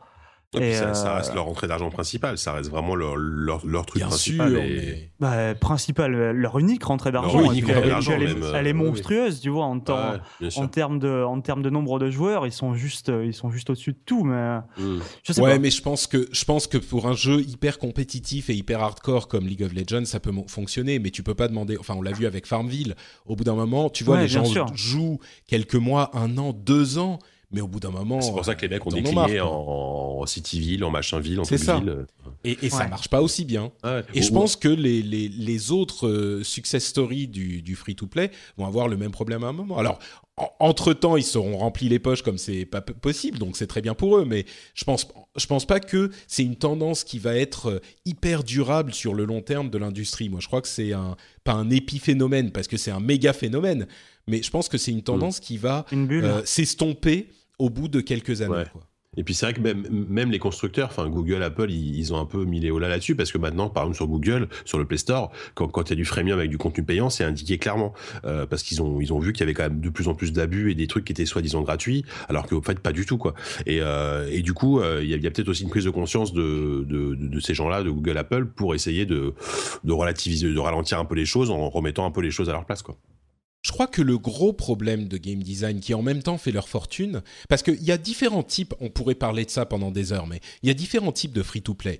Euh, il y a un free-to-play qui est en que- quelque sorte une démo, c'est-à-dire que tu, tu as le jeu gratuitement et tu peux, tu peux payer pour débloquer le reste du jeu. Et ça, ça se voit quasiment plus aujourd'hui. Ça existait il y a quelques années encore, mais ça se voit quasiment plus. Et puis, il y a les, les free-to-play infinis, en fait, où tu payes pas pour débloquer le jeu, mais tu payes tu, tu peux payer jusqu'à la fin des temps, c'est-à-dire que tu payes pour de l'énergie, pour du, euh, pour de- jouer un petit peu plus, pour jouer à des, à des trucs, euh, enfin, pour, pour pouvoir continuer à jouer. Ouais. Et il y a énormément de jeux comme ça aujourd'hui, c'est ceux-là qui marchent le mieux. Et je pense que euh, c'est ce genre de truc où les gens, c'est nouveau finalement pour la plupart des gens, mais je pense que les gens vont finir par s'habituer à cette mécanique Mm. et s'en s'en lasser. Sans écœurer, je pense même, plus que Ouais. sans lasser quoi. Ouais, c'est sûr. Mais le problème, c'est que, c'est, que ces gens-là sont pas, sont pas prêts non plus à lâcher euh, 2 euros pour un jeu. Donc, euh, qu'est-ce qu'ils font Les gens, ils continuent à faire du free-to-play ou du freemium ou alors Eh ben, ils, je sais pas, tu ils, sais. ils vendent leur jeu de euros, ils le vendent pas. Enfin, je sais pas. je pense qu'il y aura toujours, je pense Oui. qu'il y aura toujours du free to play. C'est Oui, évident. bien sûr. Puis il y aura toujours du jeu payant aussi, heureusement. hein. C'est ça. Non, mais je crois que les gens, et quand tu dis ces gens-là sont pas prêts à payer 2 euros pour leur jeu, je suis pas convaincu que sur le moyen terme, Ça soit pas le cas. un peu, hein, mais euh, ouais, ouais. C'est- pas. pas pas tout le monde bien sûr, mais bah tiens, passons au sujet suivant justement parce que c'est c'est vaguement lié. Mhm. Je commence à, à être euh, à avoir mal à la gorge, décidément. Euh, c'est en fait l'histoire d'une d'une gamine de 12 ans. Excusez-moi, j'ai le nez un peu pris, pardon. Le Euh, podcast de tous les dangers. Ah non, mais c'est entre c'est Mortal Kombat les attendez. On- Une gamine de 12 ans qui a expliqué qu'elle enfin qui a constaté en fait elle jouait à un endless runner sans doute euh, Temple Run euh, et elle elle expliquait qu'elle jouait euh, souvent avec ses copines euh, sur genre elles sont ensemble euh, dans, en train de s'amuser et elle au lieu de jouer à euh, au Lego ou au Playmobil elles jouent à Temple Run ou à différents jeux mobiles euh, assises ensemble dans leur chambre, tu vois. Donc c'est il y a, il y a un vrai truc qui est en train de se passer avec les jeunes qui sont amenés peut-être à des jeux vidéo euh, alors qu'ils n'y seraient peut-être pas venus autrement s'ils n'avaient pas eu cet outil hyper simple. et donc, je pense que ces jeunes-là vont ensuite être intéressés au jeu et peut-être seront prêts à payer 2, 3, 5, 10 euros pour ces jeux-là alors qu'ils n'auraient pas forcément été gamers autrement.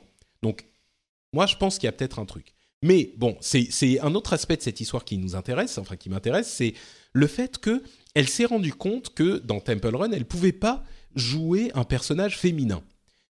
Et ça l'a frustrée parce qu'elle se dit, ben moi j'aimerais bien jouer euh, un truc qui me ressemble. C'est un sujet un petit peu chaud en plus euh, depuis quelques mois. Euh, donc ça m'a et moi c'est un, un sujet qui me tient à cœur donc je m'y suis intéressé et en fait c'est hyper intéressant ce qu'elle a fait. Euh, elle s'est dit bon bah je vais aller regarder un petit peu plus avant euh, ce qui se passe dans ces jeux-là. Elle a demandé à ses parents, elle a eu l'autorisation de télécharger les 50 jeux de cette catégorie de Endless Runner euh, de l'App Store et elle a fait une étude statistique. Et elle s'est rendue compte que il y avait seulement une, très faible partie des des, jeux, des, jeux qui donnaient la possibilité de jouer une fille ou un personnage féminin. Il mmh. disait que euh, les, les, les, il y avait 4, euh, 90% euh, des, des, apps qui offraient un personnage masculin gratuitement et seulement 15% un personnage féminin gratuitement. Et bref, il y a toute une série d'études. Euh, qui, de, statistiques qui montrent qu'il y a beaucoup moins de personnages féminins, que les personnages mm. féminins, quand tu peux en acheter, sont beaucoup plus chers euh, que les personnages masculins, genre 7, 7 dollars euh, en moyenne, c'est hyper cher. Et le mm-hmm. truc, vraiment le, le, le, truc le plus fou de toute cette histoire, c'est que 60% des personnages, euh, pardon, 60% des joueurs de Temple Run sont des femmes. C'est invraisemblable, quoi. 60%, parce qu'on peut se dire, ouais, mais c'est parce que les joueurs, c'est des mecs. Bah non, 60% des joueurs de Temple Run, c'est des femmes. Bah Donc euh, c'est assez ridicule. Et là où je suis vraiment admiratif de cette, de cette gamine, de Maddie Mayer, c'est qu'elle a fait toute cette étude statistique et euh, elle est allée voir...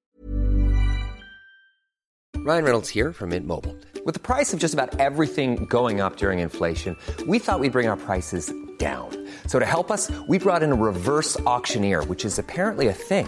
Mint Mobile unlimited premium wireless. Ready to get 30, 30, bit to get 30, bit to get 20, 20, 20, bit to get 20, 20, bit to get 15, 15, 15, 15 just 15 bucks a month. So, Give it a try at mintmobile.com/switch. slash $45 up front for 3 months plus taxes and fees. Promo for new customers for limited time. Unlimited more than 40 gigabytes per month slows. Full terms at mintmobile.com. Hiring for your small business? If you're not looking for professionals on LinkedIn, you're looking in the wrong place. That's like looking for your car keys in a fish tank. LinkedIn helps you hire professionals you can't find anywhere else, even those who aren't actively searching for a new job but might be open to the perfect role. In a given month, over 70% of LinkedIn users don't even visit other leading job sites. So start looking in the right place. With LinkedIn, you can hire professionals like a professional. Post your free job on linkedin.com slash people today. Euh, le c'est le Washington Post et elle a fait un éditorial dans le Washington Post sur ce sujet. C'est à 12 ans. À 12 ans. C'est le prix Pulitzer, c'est le futur prix Pulitzer, ça. C'est ça. Mais donc, euh, donc voilà, moi j'ai trouvé le sujet euh, assez intéressant et, et, et, je pense que la raison pour laquelle tout ça est, est a même pu avoir lieu, c'est que encore aujourd'hui, bah, les développeurs sont principalement des mecs. On vient effectivement d'une culture très masculine. Ah oui, euh, les joueurs, c'était mmh. beaucoup des mecs. Et maintenant, c'est en train de changer. L'industrie met du temps à s'adapter. Et surtout, ce qui était intéressant, c'est de voir qu'il y a des filles qui jouent. Euh, bon, c'est Temple Run, donc euh, nous, en tant que barbu, on regarde ça et on est un petit peu, on lève ah, le sourcil, tu vois. moi. Ah oui, ah, ah mais quelle honte Sors immédiatement. J'y joue, dans le métro, ça m'arrive, hein, je, je l'avoue. D'accord. Non, moi j'ai joué avec ma petite cousine, effectivement, la seule personne ah, que je connais euh, qui joue à Temple Run, c'est une femme. Bon, elle a 4 ans, mais c'est une petite femme. c'est vrai que non, mais ça, ça, ça, fait quand même, même maintenant bien longtemps qu'on sait que le ratio euh, joueur féminin-masculin est à peu près de 50-50 euh, au moins. Donc, si on compte les jeux pourris sur mobile. Non, mais si on compte, voilà, si on compte tout le jeu vidéo, que ce soit le jeu mobile, tout, voilà, on est à 50-50. Donc effectivement, c'est ça, ça n'a pas de sens de, de, de, de, faire, de faire des, des d'avoir des personnages masculins en priorité. Après, il y a aussi, ouais, comme tu disais, bon voilà, c'est souvent les développeurs sont des hommes. Il y a le côté un peu, euh, il y a une culture populaire. Voilà, Temple Run, c'est Indiana Jones, euh, donc c'est un homme. Enfin, voilà, il y a, il y a plein de choses, mais c'est un problème de société. C'est un, un truc de société Ouais. qui, est, qui est de fond vraiment. euh, Ouais. Tu vois, ça, Même ça quand tu regardes vidéo, les, les action movies au cinéma ou des trucs comme ça, bah c'est très souvent des mecs, quoi. T'as pas encore vu un Die Hard dans dans l'héroïne était, était une femme, tu vois. Ça... Non, ça s'appelle Tomb. Raider en fait. Ouais, c'est ça. Mais euh, culturellement, ça met, ça met du temps, effectivement. Ouais, c'est sûr, c'est sûr. Et, et bon, on va pas refaire tout le débat du Gamergate, tout ça, on en a Ouais, beaucoup. Enfin, moi j'avais fait, j'en ai beaucoup parlé. je- C'est un- sujet important pour moi effectivement, mais c'est vrai que quand vous dites que c'est une question de société, euh, on se rend compte. J'ai regardé euh, euh, Daredevil, euh, la série Ouais, Netflix je là ce week-end, moi.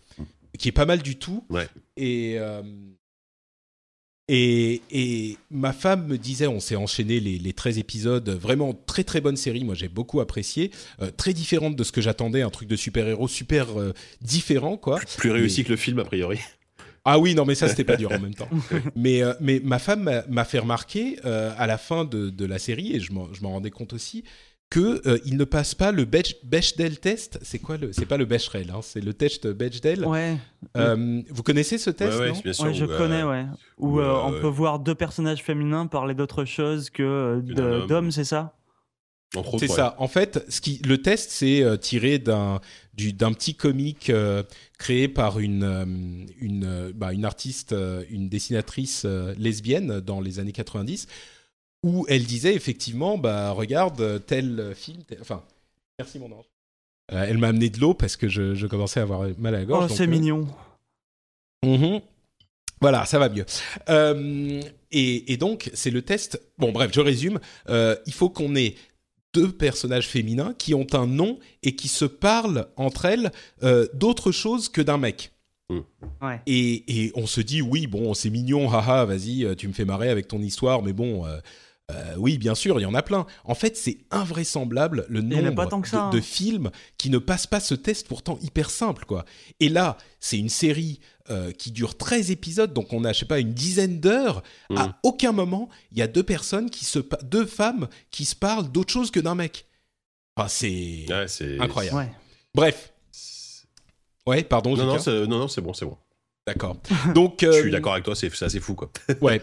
Donc voilà, c'est vraiment un problème de société, mais j'ai trouvé Ouais. cette euh, petite cette cette petite gamine qui faisait cette étude. Mais c'est ça qui est génial, ouais, c'est que ce, les, les, les mecs, des fois, font des études avec des cabinets payés des milliers de- des milliers d'euros et elle, elle a 12 ans, elle débarque avec son petit Elle truc. a et 12 ans, elle- une elle te tablette. montre, euh, une tablette et elle te montre un truc euh, assez fou, quoi. Ouais, ouais, c'était marrant. Et c'est Ouais. c'est vraiment le truc, ça l'a motivée parce qu'elle était elle-même frustrée, quoi. Elle se disait, enfin, Oui, ça, en plus, Ouais. ça, je veux dire, ça, enfin, ça part même pas à la base d'une, euh, d'un, d'un combat féministe, etc. Je suis sûr, la, la gamine, elle avait envie de jouer avec une fille, c'est normal. Ah oui, euh, voilà. ça. ouais. Donc, euh, c'était, c'est plutôt, plutôt bien vu, quoi. Bon, continuons à parler de mobile. Décidément, c'est la fête du mobile aujourd'hui. Oh. Euh, c'est pas si barbu que ça, cette émission, finalement. mais ouais, ouais, non, mais je, il va pas, ça va venir, ça va venir. Vous Ouais. inquiétez pas. Du duvet à peine. Euh, pas mal, pas mal. Euh, donc, Mobius Final Fantasy. Est-ce que vous savez ce que c'est? Non. Enfin, Bah, juste écoutez, clique ça sur va. le- clique sur le lien pour, euh, dans le document, quoi. ça va allier toutes nos conversations d'aujourd'hui, à savoir le féminisme et le mobile, dans Oh un package merveilleux. En fait, je me suis intéressé à la chose parce que, encore euh, en, en tant que, que militant féministe, j'ai vu un article selon lequel euh, ce jeu, qui est un jeu Final Fantasy mobile, euh, avait un design du personnage principal qui avait été un petit peu retravaillé parce qu'il était un peu trop sexy. En fait, il y avait une présentation faite par Square Enix au cours de laquelle euh, ils avaient expliqué que les premiers designs euh, du personnage euh, principal, qui s'appelle, je sais plus comment, Wal ou Val ou Wal, euh, Tan, Ouais, je sais Val, plus. ouais. Wal, ouais, c'est ça. Euh, avait été retravaillé. En fait, il avait une sorte d'armure où sa- ses côtés étaient vachement exposés euh, dans les premiers euh, designs de- du truc. Et euh, c'est vrai que ça faisait, euh, bah, je sais pas, c'était genre euh, costume, enfin costume de bain, euh, maillot de bain quoi. Ouais, c'est un peu, euh, un un moche, c'est un petit peu bizarre, quoi. Et Ouais. c'est- vrai, tu avais une sorte de plastron sur le devant avec des petites filles, des petits euh, fils en, en, en cuir qui tenaient Ouais. le truc. Et c'est vrai que bon, c'était un peu sexy, quoi. Puis ça protège Et- rien, surtout quand on te battre dans, dans ces conditions. Bah, exactement. Et du coup, ils ont eu, ils expliquaient qu'ils ont eu du feedback et qu'ils se sont dit, oui, bon, on a refait un petit peu le, le, le design. euh, et effectivement, la nouvelle, le, le nouveau design de cette armure est euh, beaucoup plus, beaucoup moins. Euh, euh, Plus traditionnel, on va dire. voilà, plus traditionnel. Merci, Il y, a Sylvain. des, il y a des plaques de métal, le mec, est- on peu peut partout. voir qu'il a une armure et pas qu'il est à, à moitié nu. Mais c'est marrant ça. que ça, ça choque les gens en fait de voir, euh, de voir un garçon, on va dire, qui est à moitié nu avec vaguement des, des petits bouts de latex un peu posés partout, alors que ça gêne pas que depuis 20 ans on puisse avoir des, des guerrières qui ont des bikinis de guerre en maille euh, dans n'importe quel jeu. Ça, c'est non, ça, ça pose aucun problème. Eh ben, c'est, c'est, ça me fait plaisir que tu dis ça parce que c'était exactement euh, là que je voulais Ouais, en venir. Euh, c'était, c'était intéressant et, et le pire, le pire vraiment, c'est que moi qui suis, euh, qui, qui accorde une importance quand même à ce sujet. euh, moi-même, euh, qui sais intellectuellement que euh, les guerrières en bikini c'est ridicule, eh ben là, quand je le vois pour un mec, ça me met, allez, euh, pas beaucoup, mais 5% mal à l'aise. Tu sais, c'est vraiment genre, Ouais. euh, oula, mais c'est bizarre là ce qu'il porte ce mec. Ouais. Et, euh, et tu vois, c'est alors que pour les filles, ça me ça me m'énerve, mais ça me met pas mal à l'aise. Tu vois, quand tu vois, euh, je sais pas moi, euh, les, les quand tu vois que euh, la plupart des nanas dans le, enfin bon bref, sans refaire tout le débat parce que je pense pas que le problème soit qu'il y ait des femmes sexy dans les jeux vidéo. Je pense qu'il y a quasiment que ça. Il y a pas que ça, mais il y a quasiment que ça. Quasiment. Et, et donc ça m'énerve quand j'en vois, mais je veux pas qu'elles disparaissent toutes. Je veux juste que les, les gens soient un petit peu plus, euh, y réfléchissent un petit peu plus. Et là, c'est exactement le genre de problème qui peut amener à cette réflexion. Quand tu vois le mec qui est à moitié à poil ou en maillot de bain, tu dis oula, Ouais. euh, qu'est-ce que c'est que ça? Et donc tu t'amènes, à- t'es t'es amené à penser à bah, pourquoi ça me fait pas le même effet quand c'est une nana. Ouais. Bah, C'est-à-dire que là, il avait, il avait un truc tellement échancré, on voit, on voit limite ses fesses, tu vois, c'est c'est ouvert sur les hanches et tout. Et euh, c'est Ouais. vrai qu'on n'a pas l'habitude de voir cette représentation-là du, euh, du guerrier masculin qui va aller au contact et triompher de ses ennemis. On a envie qu'il soit habillé comme, euh, comme une espèce de, de machine de guerre, tu vois. Alors que C'est là, ça, effectivement, il a l'air tellement efféminé que ça choque. Mais c'est c'est très curieux, en fait, déjà qu'on n'ait jamais eu ça. euh, Enfin, moi, je suis étonné qu'on qu'on découvre ça qu'aujourd'hui, finalement. Et euh, moi, je sais pas, ça, ça me choque pas non plus euh, tant que ça, parce que justement, on a été tellement habitué à voir des personnages, j'ai envie de dire, euh, à moitié nus à l'écran, que bah, même Mhm. quand c'est un mec, bah, je me dis juste, bah, c'est- effectivement, c'est ridicule, mais euh, je sais pas. Ouais. Ça- quelque part, ça, on a été, on a été habitué à ça, un peu malheureusement, tu vois, ou Mhm. pas, je sais pas, mais Ouais. moi, ça me choque Mais pas tant que pourquoi- ça en fait. Après, chez, chez, chez les Pourquoi Japonais, il y, a- y, y, y quand même plus une culture euh, d'un design un peu plus androgyne euh, dans, les, dans RP androgyne. dans RPG, etc. Chez les Japonais, c'est quand même beaucoup plus courant que chez les euh, Occidentaux, où là, c'est toujours des mecs avec des grosses mâchoires et, euh, et des Gatling euh, de malades sur l'épaule. C'est sûr, mais là, c'est chez les Japonais que ça a choqué. Oui, euh, c'est ça qui ce est bien plus. euh, Donc c'est. Ouais, ouais, ouais, c'est c'est effectivement C'est encore euh, un petit peu étrange. Mais bon, donc bref, euh, tout ça pour dire que ça m'a ça m'a amené à m'intéresser à ce jeu-là. Euh, mais ça représente une minute de la vidéo qui dure une heure et du coup j'en ai regardé une bonne partie de cette vidéo et ça m'a amené à m'intéresser à ce Mobius Final Fantasy qui s'appelle Mevius Final Fantasy en japonais, euh, qui a l'air en fait pas mal du tout. Et du coup, je m'en suis, j'en suis venu à me dire que c'était peut-être un jeu mobile qui, qui allait m'intéresser.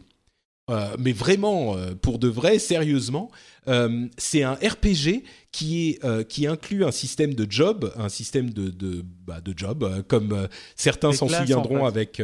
bah, c'est Plus que des classes, Ouais, c'est-à-dire que moins des classes. Chaque personnage peut changer de classe en fait et monter les classes. euh, chacun peut monter la classe qu'il veut et tu peux passer d'une classe à l'autre comme tu veux. On a vu ce système bah, dans un vieux Final Fantasy, c'était le 3 si je ne m'abuse ou le 6 en Europe.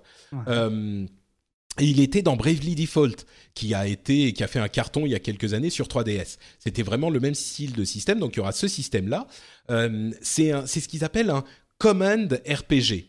C'est-à-dire que euh, on passe des commandes euh, pour euh, faire les. C'est beaucoup plus simple en fait que les RPG traditionnels. On attaque avec juste en tapant sur l'écran et puis on accumule des points et puis on choisit ensuite quelle habilité on va utiliser avec ces points-là qu'on a acquis. Et il y a deux trucs qui m'ont vraiment marqué, c'est que d'une part, il est hyper bien pensé parce qu'on le tient en mode portrait et pas en mode horizontal, ce qui est hyper malin. C'est, c'est, enfin, il y a quelques jeux qui font ça, mais c'est relativement rare. Mais pour un jeu un petit peu sérieux, on avait toujours un petit peu cette impression qu'il fallait le, le, prendre en mode paysage parce que bah, c'est comme une télé, et les jeux sérieux c'est sur la télé et donc il faut ce type de. Ben non, là ils l'ont mis en mode portrait et c'est hyper malin parce que c'est comme ça que tu tiens ton téléphone tout le temps. Avec le, le, One Touch pour donner tes commandes, c'est hyper facile à, à utiliser. Et en plus, il est super beau, quoi. Il est magnifique, vraiment. Je suis en train de le regarder là, c'est vraiment très beau. Donc on voit le perso, le perso de dos et on gère en fait les, les combats. C'est pour ça que c'est vraiment bien de l'avoir en, en, mode portrait. En portrait, ouais. Hmm. Mais c'est un peu l'aboutissement de, de, de, ce que fait Square, parce qu'en fait, ça fait un moment que Square Enix, tous les RPG qui sont sortis, même les rééditions, donc les, les Dragon Quest, euh, là récemment euh, Final Fantasy Record Keeper, c'est que des jeux qui se jouent en portrait. Et au début, c'est assez déroutant parce que voilà, tu t'attends à, bah, jouer euh, en mode paysage à l'ancienne, et finalement, ça marche plutôt bien cette cette maniabilité avec le pouce qui te permet de diriger ton perso en même temps de, taper. Et du coup, là, t'as l'impression que c'est un peu l'aboutissement de cette, cette politique euh, de jouer en portrait de, Square, quoi. Mmh, ouais, c'est vrai. Et donc, euh, bon, donc moi je l'attends, je me dis, ce genre de jeu, peut-être que je serai prêt. Bon, faut voir, hein, là on a vu quelques images, ça se trouve, ça sera, mécaniquement ça marchera pas, ça sera super chiant, etc. Mais c'est le genre de jeu pour lequel je me dis je serais prêt à payer, euh, je sais pas, 10, 12 euros s'il est bien, même plus si c'est un vrai bon jeu euh, sur la durée. Euh, ce, ce, sera un jeu payant a priori, ils ont pas. Alors, alors ça j'ai pas, j'ai pas l'info et je me demande, je me demande. J'espère que ça sera un jeu payant et pas un jeu, et pas un jeu free to play, justement parce que le problème avec les jeux free to play, c'est que tu tu peux pas tu peux pas payer et dire c'est bon, je l'ai quoi. C'est toujours des systèmes d'énergie où il faut payer indéfiniment. Tu, tu, sais que euh, tu vas être limité à un moment donné dans, ta partie, que tu vas devoir attendre 5 heures pour continuer à jouer. Enfin, ou ouais, c'est ça. Ou que si tu dois, euh, enfin bon, tu, tu mécaniquement en fait, tu peux pas juste payer et te dire c'est bon, j'ai fini de payer. C'est ça. ça qui est. C'est un plaisir de, de, machine à sous en fait. Tu joues, mais il faut, il faut que tu payes, il faut que tu payes pour jouer indéfiniment quoi. Mmh. Ouais. Bon, donc voilà pour Mobius Final Fantasy, qui du coup est maintenant euh, bah, sur notre radar. On, continuera à avoir des infos là-dessus, euh, mais il n'était pas du tout sur mon radar avant, donc je voulais vous en parler. Euh, alors là, un truc qui fait plaisir encore une fois aux barbus, c'est l'annonce encore chez Square Enix de la suite de Deus Ex. là, là, je me retourne un petit peu vers vous. J'imagine que c'est vraiment votre cam. Euh, oui, oui, carrément. Enfin, là, moi, c'est vrai que je suis, je suis super curieux. Euh. Enfin, vas-y, euh, continue. Mais moi, moi, par contre, je suis un tout petit peu mitigé sur le trailer. Mais, mais Bah, vas-y, explique de quoi il bah, s'agit. Qu'est-ce que c'est Deus Ex donc, bah, Deus Ex, c'est c'est une licence de jeu qui est née dans, au début des années 2000, même en 2000, je crois, créée par notamment Ian Storm et Warren Spector, qui est un monsieur qui avait fait déjà de très bons jeux à l'époque, dans les années 90. C'est un FPS, en fait. Enfin, c'est un jeu à la première personne qui mélange bah, plein de choses. infiltration, ça c'est du cyberpunk, avec aussi de l'action. L'avantage, c'est qu'on pouvait euh, à l'époque euh, faire des missions de plein de manières différentes, donc euh, en mode voilà en mode action, en mode infiltration. Il y avait toujours plein plein de passages différents. C'était assez fantastique.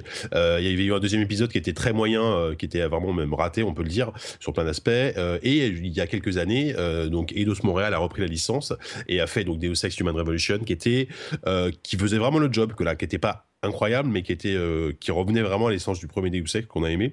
Euh, et donc voilà, et donc là ils reviennent avec ce euh, quatrième épisode du coup. Pareil, même même équipe, hein, dirigée par Eidos Montréal, c'est vraiment les mêmes. Donc avec ils reviennent aussi avec un nouveau moteur qui est développé en interne, qui a l'air plutôt beau sur les deux trois screenshots qu'on a pu apercevoir, mais bon c'est des screenshots donc ça veut rien dire. là, là en fait juste ce qui m'a gêné dans ce trailer après, ça reste un trailer qui est fait pour appâter les gens et, euh, et voilà, c'est que euh, on a l'impression que c'est un beat'em all en fait. on n'a pas l'impression du tout que ça peut être un FPS où il y a de l'infiltration. Euh, il y a vraiment un côté, euh, voilà, euh, Jensen, donc le héros qui est de retour dans, dans cet épisode-là, se bat, se bat vraiment comme un dieu. Il enchaîne des sortes de kills. et je sais plus qui disait, bah, quand on a enregistré le podcast, que ça fait penser à une sorte de Assassin's Creed Cyberpunk, quoi. Et un peu. C'est un petit peu ça. Voilà. Donc voilà. Donc moi, moi, moi ce trailer, bah, il, il, est très beau, il est très bien fait. Il, techniquement, il est vraiment impressionnant. Euh, juste que j'espère qu'il qu va pas tout à fait être ce que sera le jeu final, mais j'ai confiance. Moi, j'ai quand même confiance parce que c'est la même équipe qui a fait Human Revolution, qui était vraiment extrêmement bien équilibré sur ce point. Quoi. Et qui avait très bien compris justement ce qu'était, on va dire, l'héritage Deus Ex, à savoir à que c'est pas c'est pas un shooter, c'est plutôt une espèce de jeu de rôle où tu vas où tu vas pouvoir résoudre chaque, euh, on va dire, avancer dans, dans l'histoire de, de 56 manières différentes. Tu vois, à chaque fois, tu peux passer un peu partout. Donc, je, je pense que là, ils se sont pas ratés. C'est juste qu'ils ont voulu faire un trailer spectaculaire. Oui, voilà. Et euh, effectivement, le trailer est spectaculaire, mais il a l'air un peu, euh, il, il a pas l'air en fait de ressembler à ce qu'est censé être le jeu, quoi. Ouais, c'est vrai que. Enfin, on peut, on peut en être un petit peu inquiet. En même temps, c'est vrai qu'ils ont besoin de faire un gros splash et donc de montrer à un grand public. euh, Pour l'annonce, c'est toujours ce que tu fais. Euh, D'ailleurs, entre parenthèses, Blizzard, quand ils annoncent leur jeu, euh, c'est toujours avec un, C'est vrai. un trailer. hein.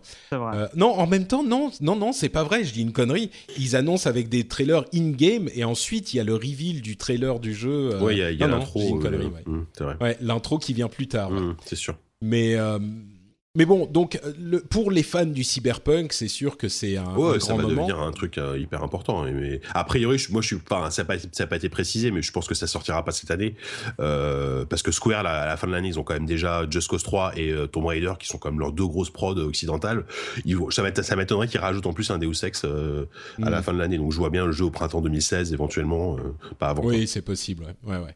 Et à vrai dire, euh, c'est c'est ce qui moi ce qui m'a un petit peu inquiété, c'était l'aspect. euh, bah, je crois que vous en parliez dans, dans ZQSD. euh, le le russe bien méchant, euh, Ouais. qui est le, le- Ouais. le méchant.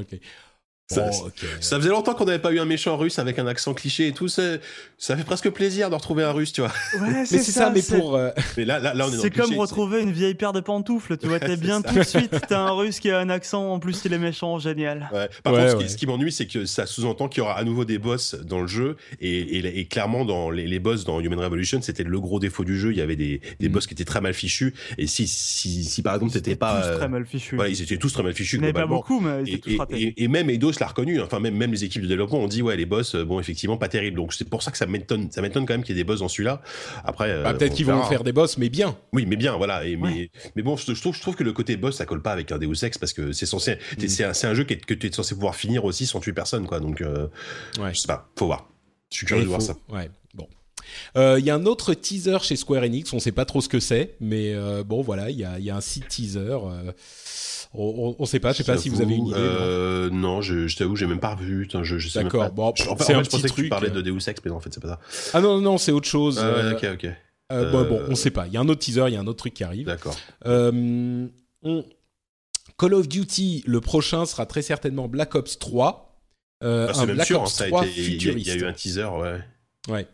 Oui, Euh, mais bon, ils disent pas explicitement Black Ops 3, ils disent le 3 avec. euh, Ouais, oui.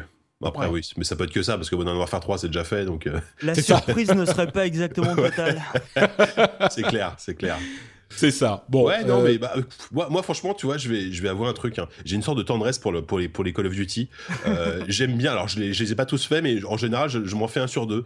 Euh, je, par, par, exemple, par exemple, là, je suis en train de faire Advanced Warfare, que je trouve étonnamment bon. Je trouve ça assez cool. Le, je trouve que l'univers futuriste marche plutôt bien, colle bien à Call of Duty. Et le Black Ops 1 était cool. Le 2 était pas terrible, mais donc, pourquoi pas, ça peut, ça peut être rigolo. Quoi. Ouais, moi j'ai adoré euh, Modern Warfare 1 et 2. Oui, Ils étaient oui, vraiment euh, top, incroyables. Bien sûr. Mais bon, c'était à l'époque. Ouais. euh, et, et Advanced Warfare, j'ai été.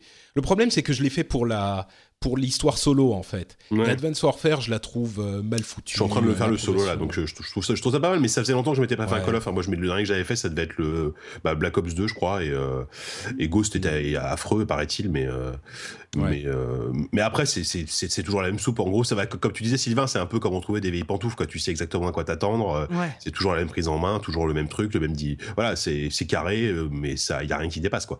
Après, voilà. Ouais, mais je sais pas pour le pour le solo en fait. euh, moi, j'avais trouvé la, la construction narrative ou même pas narrative, mais mais les, les impressions, les chocs que t'avais dans euh, les ceux qui étaient gérés par l'équipe euh, canal historique de euh, Infinity Ward avant que euh, Ouais. Vince et, et Zampella et, et Et machin Jason se- euh, West, euh, je sais plus quoi. Voilà. Jason West. West et Zampella euh, se, se soient bon partis euh, remercier.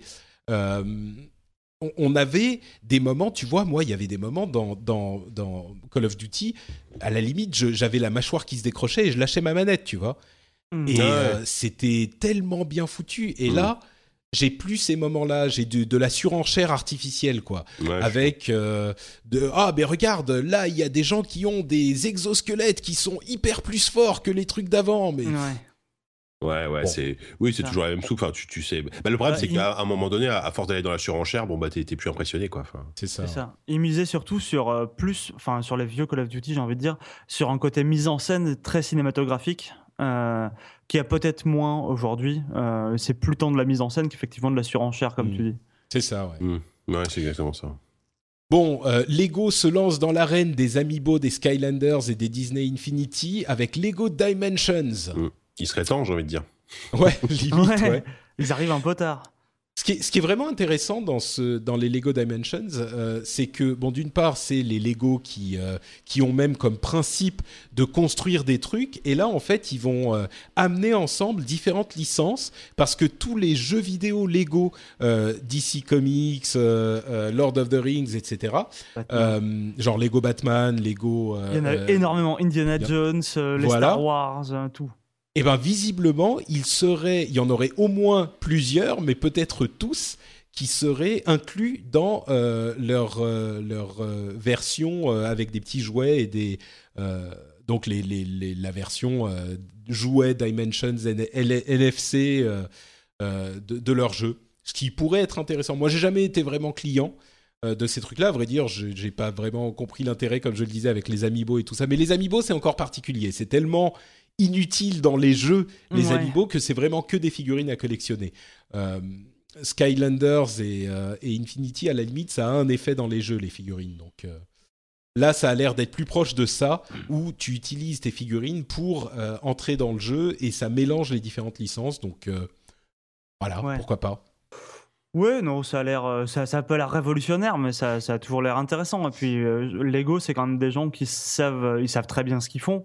Et euh, ils font, ils ont fait, on peut, on peut en penser ce qu'on veut, mais c'est quand même d'excellents jeux qu'ils font. C'est toujours le même. Euh, c'est toujours le même bon jeu en fait. Hmm, c'est vrai. Ouais, c'est vrai. c'est spectaculaire.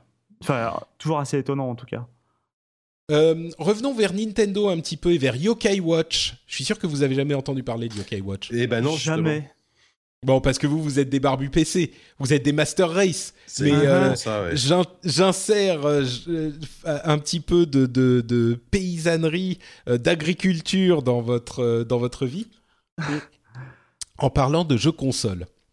Et donc là, Yokai Watch, en fait, c'est un- une énorme licence, un énorme succès au Japon, qui est une sorte de Pokémon. Euh, et c'est un jeu où on a en fait une montre fantôme qui nous permet de euh, capturer et d'utiliser des différents fantômes de la tradition euh, japonaise pour bah, se battre comme dans Pokémon en fait. Et c'est un énorme succès au Japon. La raison pour laquelle j'en parle, c'est que généralement, ce genre d'énorme succès finit par arriver à l'Ouest. Et en l'occurrence, c'est Nintendo qui va s'occuper de d'amener Yokai Watch, qui est un jeu de Level 5. Euh, Level 5, on les connaît parce qu'ils ont fait Professeur, Professeur Layton, Layton. Inazuma. Voilà, exactement. C'est des, des- un gros développeur euh, japonais aujourd'hui.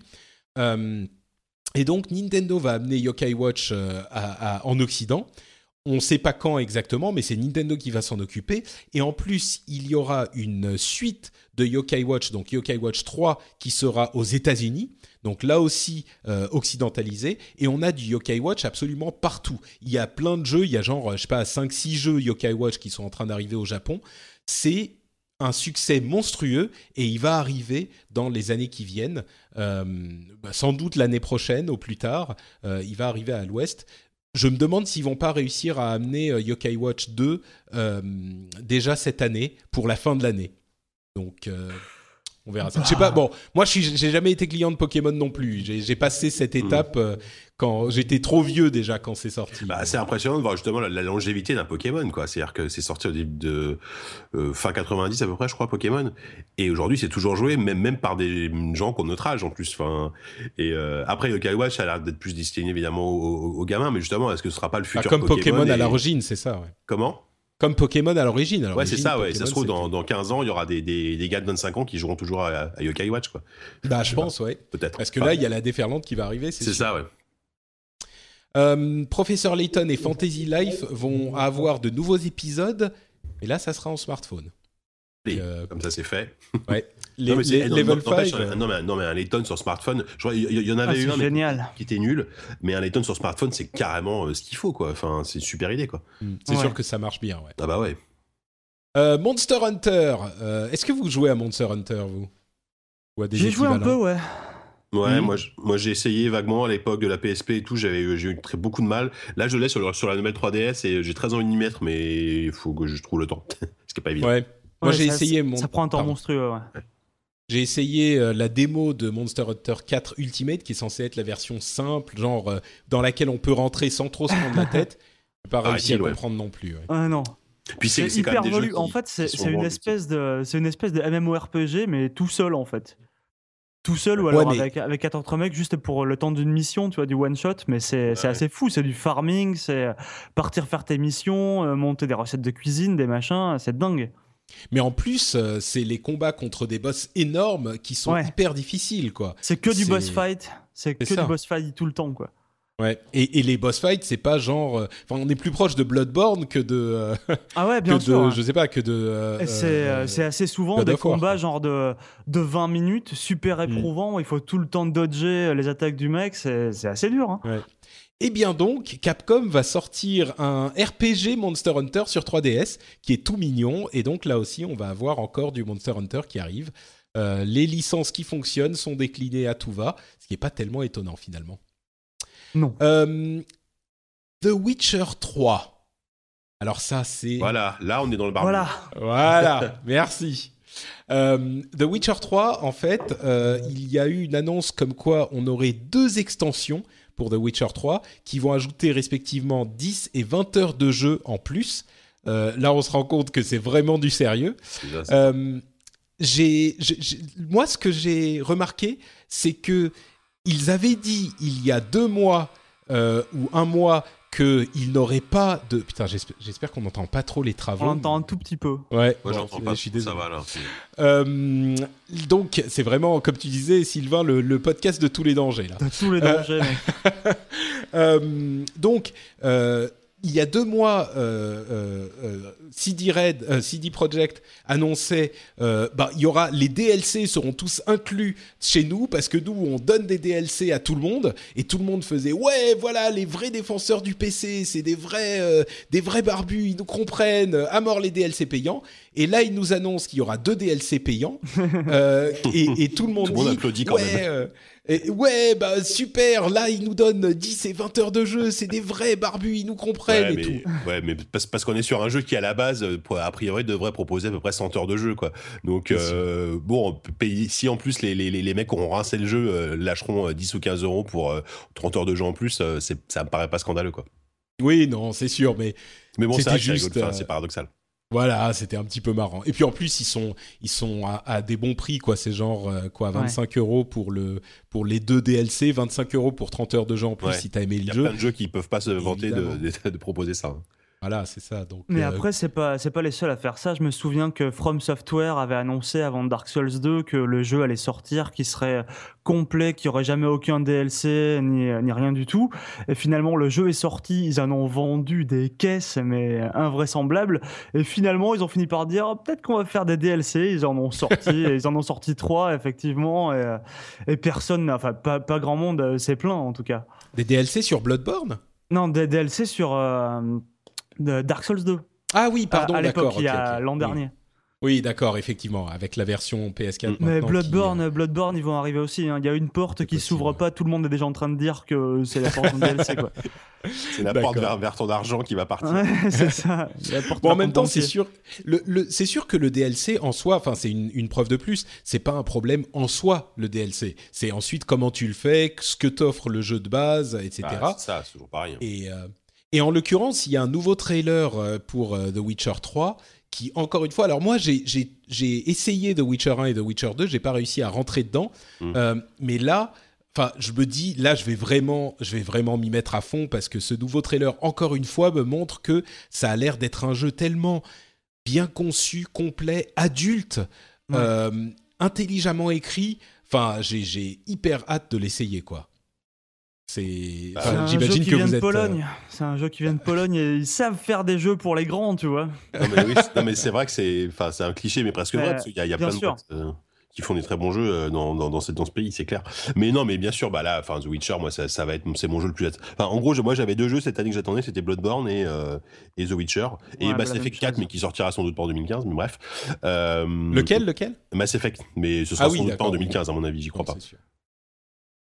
Et donc, euh, et donc voilà, non, non, mais ça, ça s'annonce assez incroyable. Et c'est vrai que le, le 2 et le 1 étaient déjà extrêmement bien écrits, avaient déjà une ambiance euh, vraiment exceptionnelle. Là, en Ouais. plus, avec le côté euh, vraiment open world, moi, j'espère juste qu'ils vont pas se perdre dans les méandres de l'open world et justement euh, qu'il va y avoir trop de quêtes diluées dans trop de trucs et que, et que l'écriture, on va pas en prendre un coup. Je pense pas, j'ai quand même confiance euh, vraiment euh, en, leur, en leur talent d'écriture euh, et ouais, Ouais. Ça, ça promet beaucoup quoi. Parce qu'après, je, je plaisante sur le fait que ce soit un jeu polonais, ce genre de choses, mais après, c'est vrai que c'est un jeu polonais, une culture qu'on voit pas forcément tout le temps, très souvent dans, dans les jeux vidéo. Et c'est vrai que bah, la, la série Witcher, elle a, elle a une écriture qui est tellement, te- tellement différente de ce que peuvent nous proposer, je sais pas, le, le- les RPG japonais ou même les RPG euh, américains. Ouais, ouais, mais, ouais. Peut-être BioWare, c'est encore, un- encore un peu encore, un cas à part, mais. C'est même plus lisse, je trouve qu'il y en a. Ouais, c'est plus lisse. Là, c'est que- vraiment beaucoup plus brut, beaucoup plus, Ouais. euh, beaucoup plus fascinant. Enfin, moi, je trouve ça fascinant en tout cas. Plus sale, Euh, en même on le voit tellement. Ouais, on voit, on voit pas ça en fait. On n'est pas habitué à ça.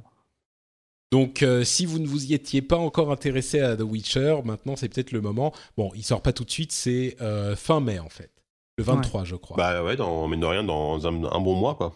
ouais, un, ça y est, un on petit y bon est, mois, quoi. ouais. Mm. On y mois et arrive, on y arrive.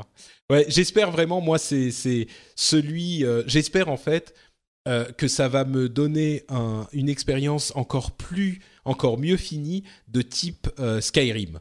Euh, parce que Skyrim, j'y ai passé des Mm. dizaines et des dizaines d'heures. J'ai adoré ce jeu. Mm. Et, euh, et c'est un petit peu. oh, bien sûr, c'est pas Skyrim The Witcher, mais c'est un petit peu ce que j'en attends, quoi. Ah, c'est quand même, de- c'est quand même la, la promesse est à peu près similaire. hein. Un, monde Mm. ouvert immense, euh, des dizaines de quêtes.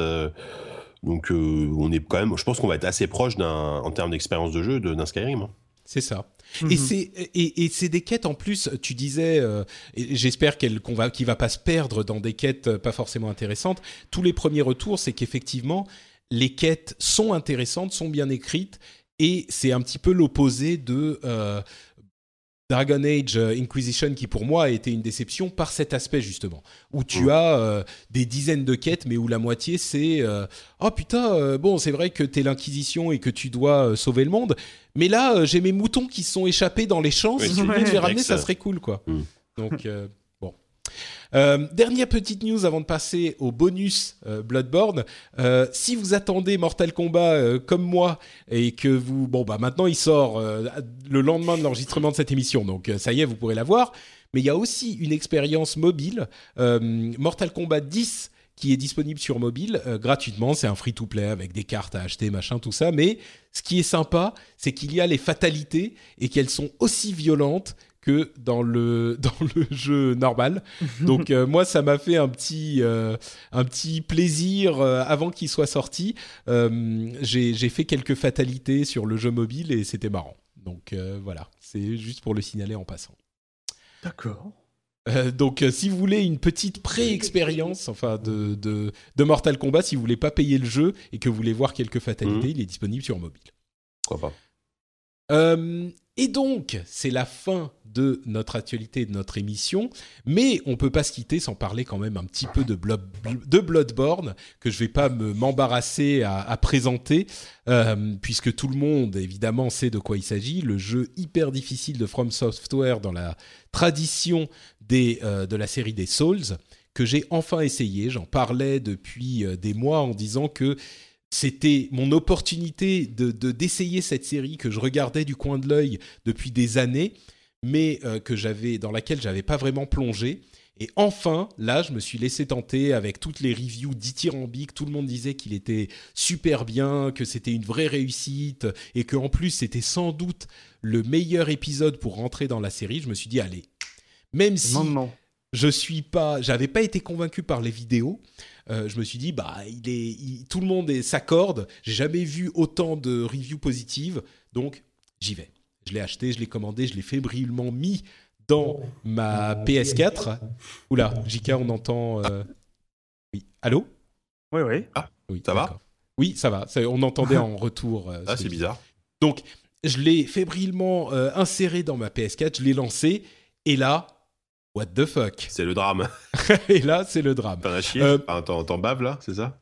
Bah écoute, en fait, euh, c'est un petit peu la réaction de tout le monde, évidemment, c'est le principe du jeu, c'est hyper hyper dur, machin. Mhm.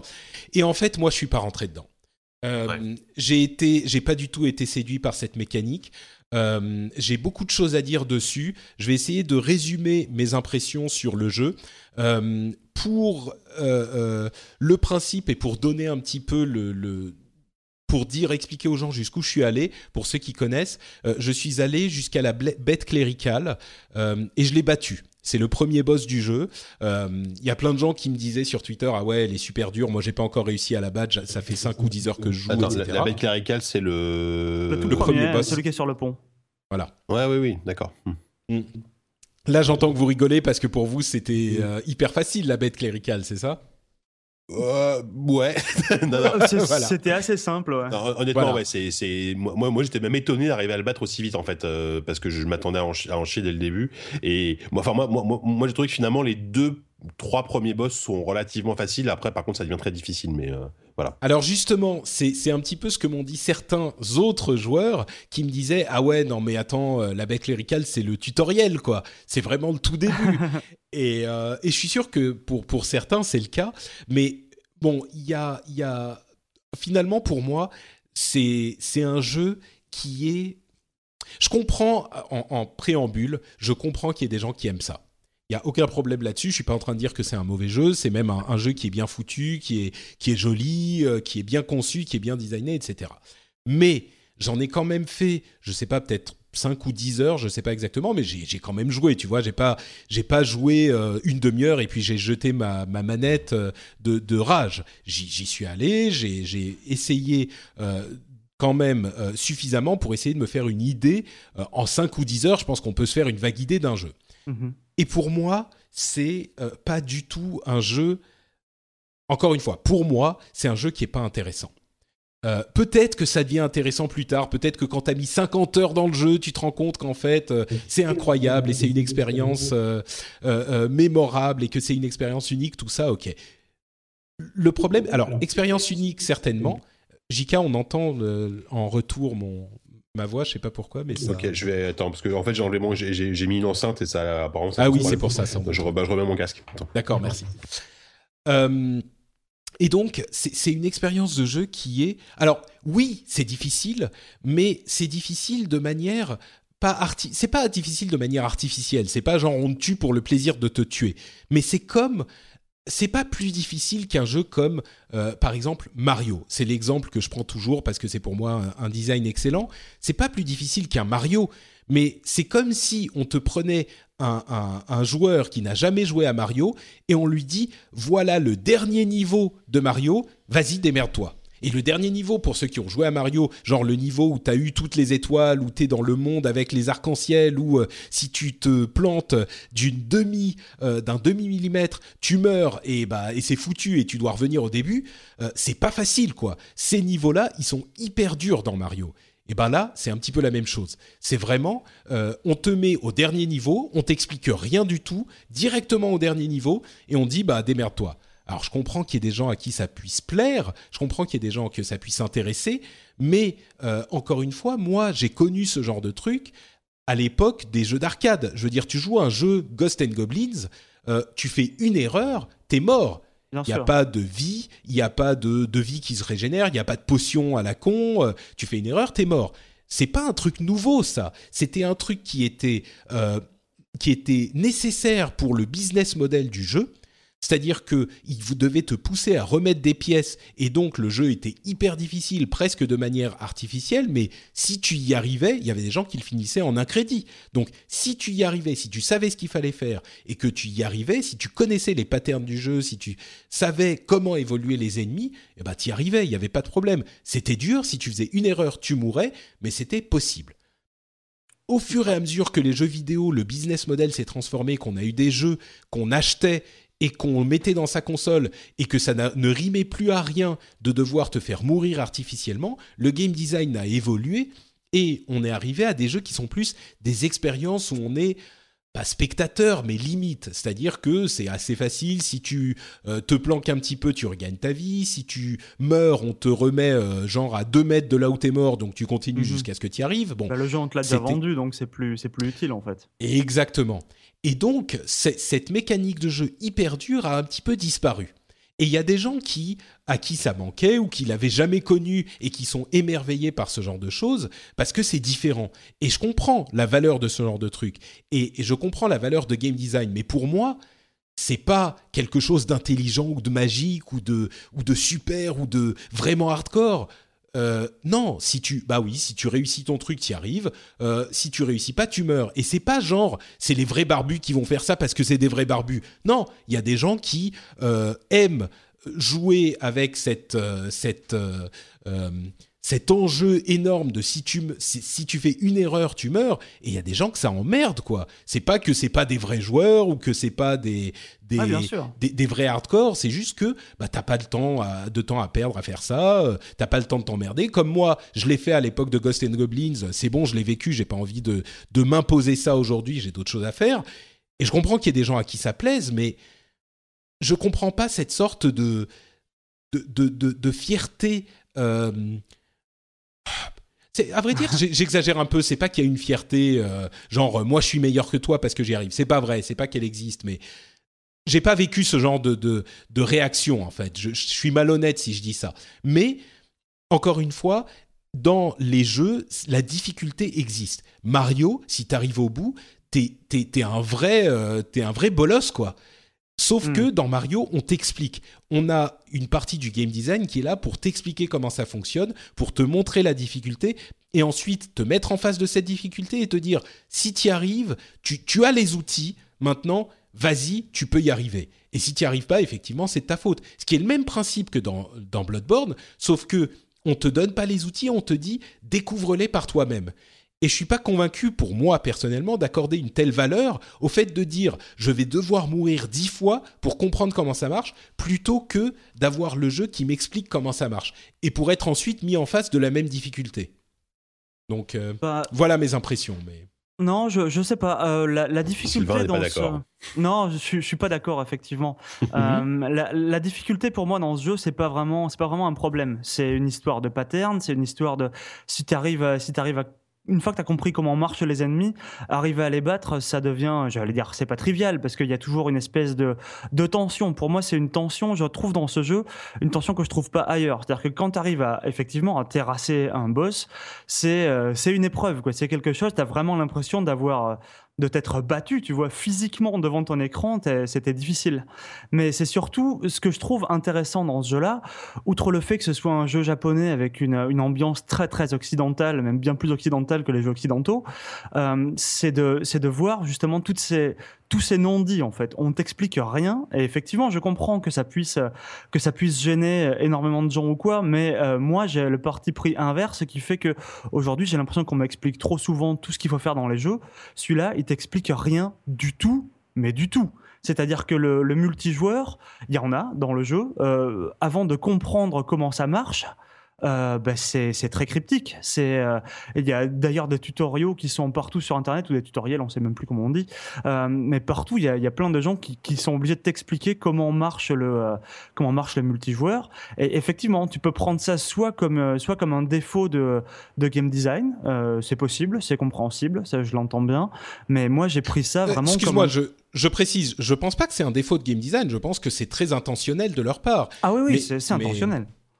Mais je pense pas que ça soit, oui, que ça soit une erreur ou un game design mal fait. C'est juste que pour moi, je comprends pas. Enfin, encore une fois, c'est pas que je comprends pas la valeur du truc. Je comprends qu'elle est de la valeur pour les autres, mais c'est juste que pour moi, c'est pas un truc, c'est pas un élément qui m'intéresse parce que je me dis, je vais de toute façon devoir apprendre comment battre, même pas les boss, hein, même les ennemis, euh, les ennemis euh, normaux. Au début, c'est hyper dur. Euh, Ouais. Com- comment battre ces ennemis normaux? Effectivement, maintenant, les, villageois, entre guillemets, normaux, bah, c'est complètement trivial. Je sais comment les gérer, donc euh, voilà, je les bats et c'est tout. Mais je comprends pas pourquoi je devrais...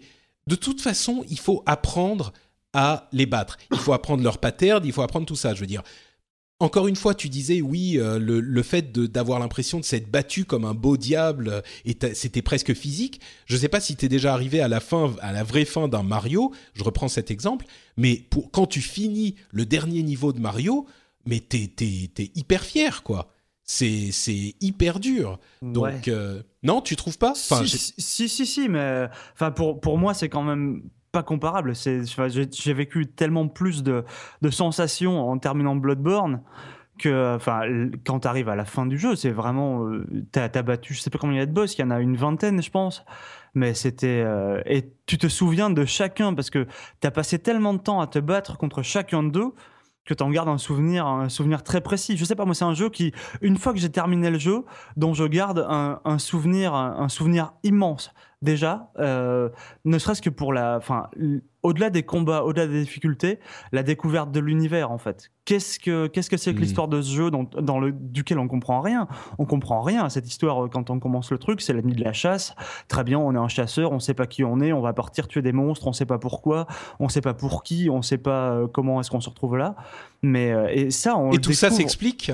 on, le découvre petit à petit on le découvre petit à petit. Alors, mais, est, ce que ça s'explique entièrement à la fin ou est-ce que c'est genre Lost et tu bon euh, Non, à, la fin, à la fin, ça s'explique, euh, s'explique pas pas entièrement, pas entièrement, mais on comprend, on comprend les grosses, les grosses ficelles mm. du jeu en fait. Euh... Ouais, je sais pas. Moi, c'est en fait le le problème, le gros problème. C'est que, alors pour vous, la bête cléricale, c'est hyper facile. Euh, peut-être que vous avez fait d'autres Souls, etc. Mais pour moi, c'était pas facile. J'ai dû passer, euh, je sais pas, j'ai dû euh, l'essayer une dizaine de fois avant d'y arriver.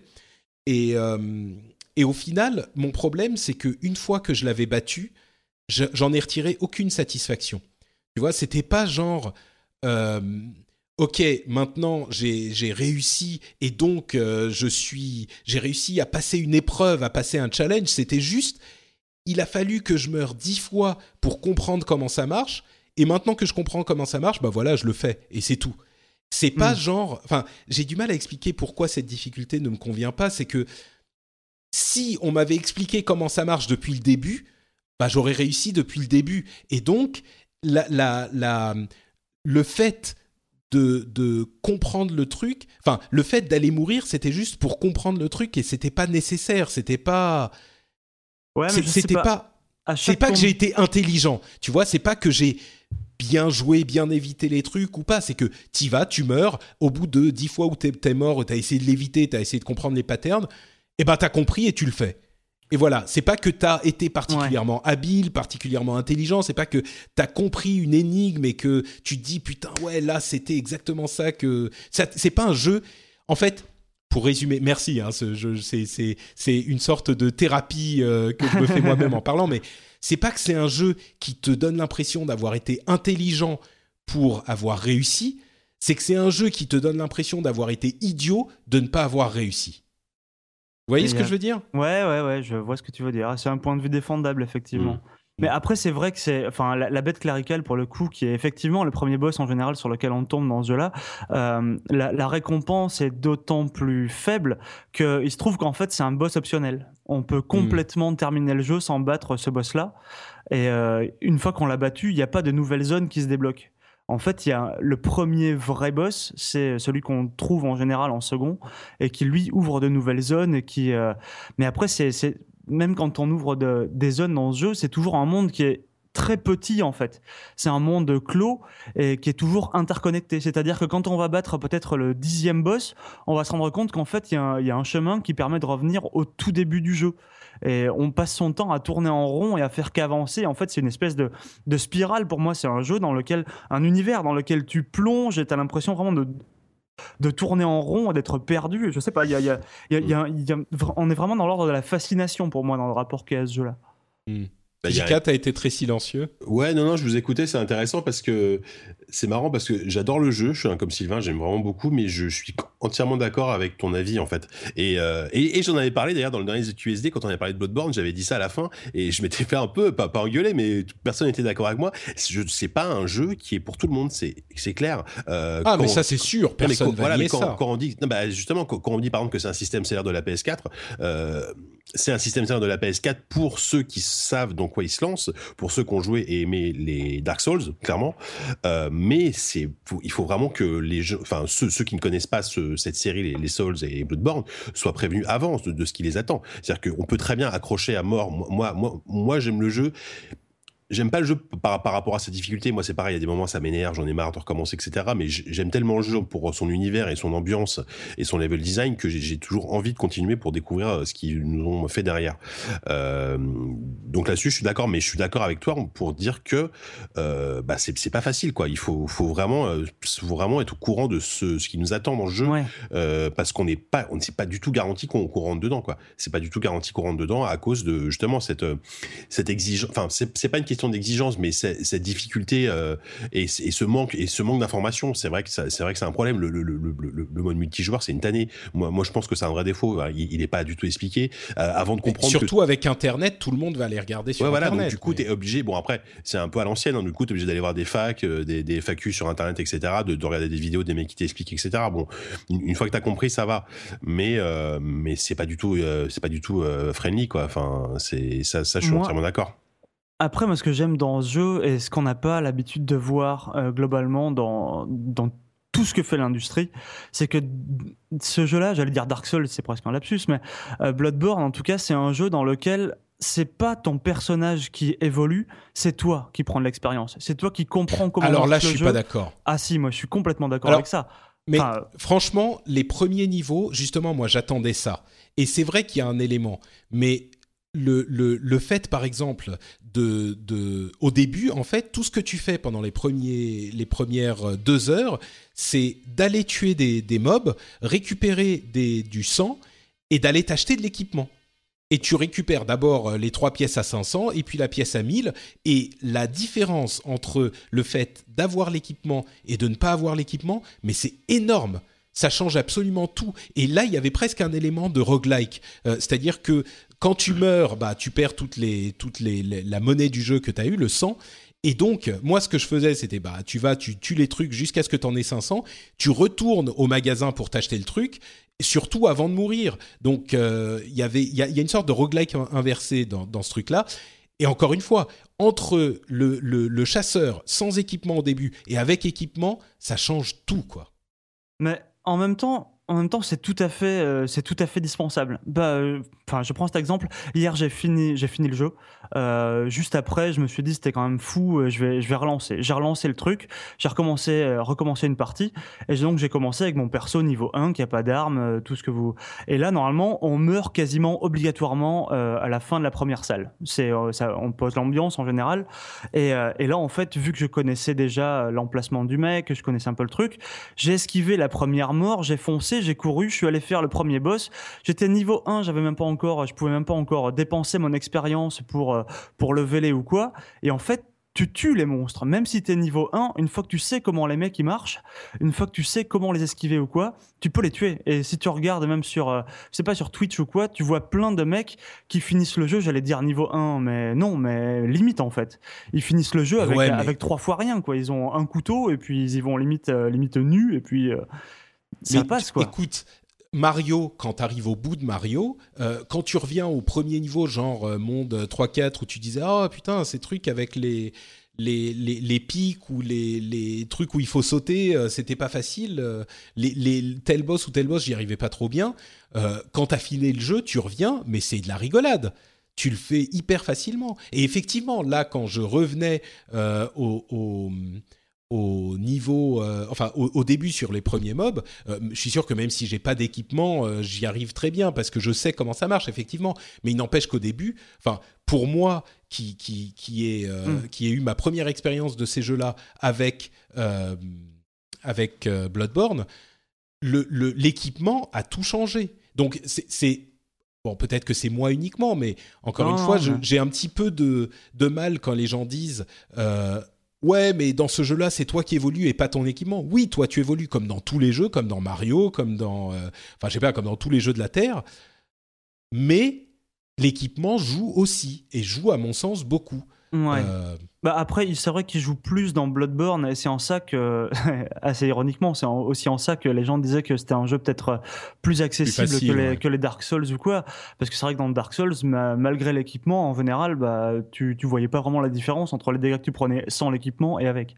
Ouais. Mais, euh, donc c'était c'était encore plus ingrat, mais euh, ouais. Ouais. Effectivement. Mais c'est Bon. c'est- c'est vrai qu'il y a un côté juste, enfin, je crois. Vas-y, vas-y, vas-y. Il y, a- y un- il y a un petit côté, il y a quand même un côté farming euh, qui est euh, qui est assez clair dans le jeu. euh, Ah, euh, merci. Non, merci, non, mais Jika. oui, enfin, moi, moi c'est pareil, il y a des moments où je me sens, bah, ne, ne serait-ce que pour aller euh, avoir suffisamment de d'écho de sang pour acheter euh, des potions et, euh, et te stuffer un petit peu pour le prochain boss. Et des cocktails Mais Molotov voilà, des et tout ça, t'es- ouais. t'es- T'es obligé quand même de repasser dans des zones. Mais moi, moi ça me dérange pas parce que repasser dans ces zones, ça, c'est, je pense ça comme une sorte d'entraînement où justement là, je vais vraiment à bien comprendre tous les tous les patterns des ennemis, etc. Et je vais, je vais me faire, pla- enfin, entre guillemets, je vais me faire plaisir à les tuer de manière un peu classe, de manière sans me faire toucher une seule fois, etc. Donc ça me dérange pas. Mais mais il y a aussi un côté. Donc moi, moi c'est marrant parce que je suis, en fait, je suis pile entre vous deux, quoi. C'est-à-dire que j'aime le jeu et en même temps, je suis tout à fait, euh, je reçois tout à fait les critiques de Patrick, quoi. Mais c'est vrai que même moi, enfin là par exemple, j'essaye de tuer les trolls. Enfin, je, je suis repassé. Il y a des endroits où il y a deux trolls qui sont des, des monstres vraiment compliqués, mais Ouais. C'est encore une fois les monstres. Enfin, vraiment compliqués. Non, là j'y arrive euh, très bien. Mais c'est les trucs. Si tu fais une erreur, t'es mort. euh, bon. Mais et là j'essaye. euh, c'est- Il y a un petit. C'est vrai qu'il y a un petit plaisir à les battre. Mais c'est juste que. euh, ça, c'est Ouais, bon, bref, j'ai déjà dit tout ce que j'allais dire. Je vais, m'arrêter là parce qu'on pourrait en parler pendant des heures et des Et heures. tourner en rond pendant Et des tourner heures. en rond, ouais, tout à fait. Mais, euh, mais je, je comprends ses qualités, c'est juste que c'est pas pour moi au final. C'est ça le, le, le- la conclusion pour moi de ce jeu-là. Je crois que c'est c'est juste pas pour moi. Très simplement. Et Sylvain est exactement, oui, exactement à l'opposé. Il y a plein de gens qui adorent le jeu, donc. Ouais. J'espère que ça vous aura aidé, chers auditeurs, à vous faire une idée sur le jeu, peut-être pour vous aussi. Euh, c'est certainement un jeu intéressant. Donc, euh, si vous êtes euh, ambivalent, peut-être euh, que vous pouvez y, y jeter un coup d'œil pour vous faire votre propre avis.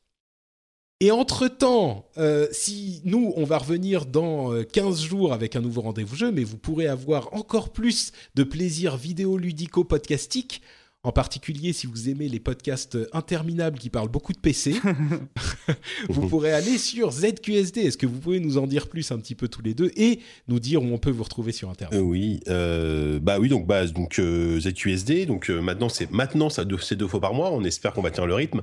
Euh, on a enregistré un numéro là jeudi dernier, donc euh, qui devrait être en ligne bientôt. Ça c'est c'est Sylvain qui vous le dira.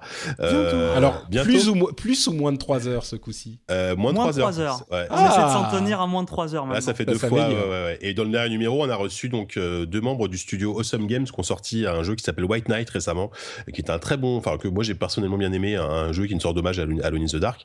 Donc ils sont venus nous parler de leur jeu, c'était c'était très cool. Euh, donc voilà, donc euh, oui, donc maintenant ZQSD toutes les toutes les deux semaines, c'est long, c'est un petit peu alcoolisé, mais c'est assez cool. Ouais. Sylvain, Et, euh, c'est ça, bah, j'ai moi- rien à dire, je sais pas Ouais, si non, je veux ouais, c'est rajouter. ça, mais- ouais, effectivement, ZQSD donc, et, euh, et moi je travaille aussi pour un magazine qui s'appelle JV, euh, dont le numéro 18 va sortir en kiosque ou est sorti en kiosque euh, ces jours-ci, que vous pouvez retrouver avec une couverture Final Fantasy et euh, qu'est-ce qu'on a d'autre? On a un, un beau dossier sur Dungeon Keeper aussi. couverture qui est assez magnifique. hein. La Moi, je- couverture, Moi, je, moi, je euh, bosse pas de- pour le Mac, donc j'ai rien à gagner, mais elle est, elle est vraiment très très La belle. couverture de monsieur Mathieu Guérit qui est aussi sur ZQSD qui est juste C'est sublime. Mm. Magnifique. Donc c'est sur zqsd.fr pour le podcast, dans vos kiosques pour JV le mag, sur... euh, ah, c'est quoi vos comptes Twitter? Euh, c'est ZQSDFR pour ZQSD et JV le mag pour euh, JV.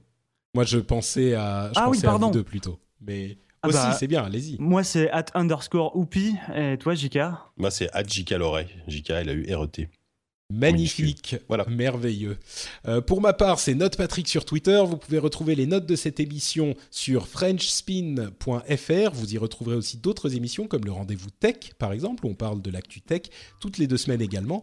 Euh, si vous voulez nous laisser des commentaires, nous dire ce qu'on a dit d'intelligent ou de stupide, n'hésitez pas. C'est aussi sur frenchspin.fr. Et on se retrouve donc dans 15 jours pour un nouvel épisode. Ciao à tous.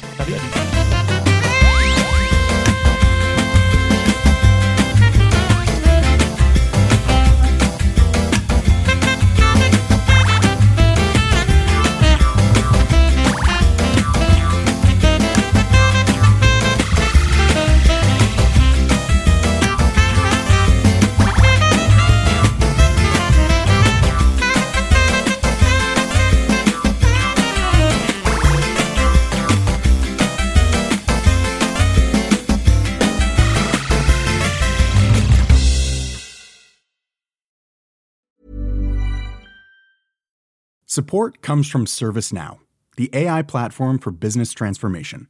You've heard the hype around AI. The truth is, AI is only as powerful as the platform it's built into.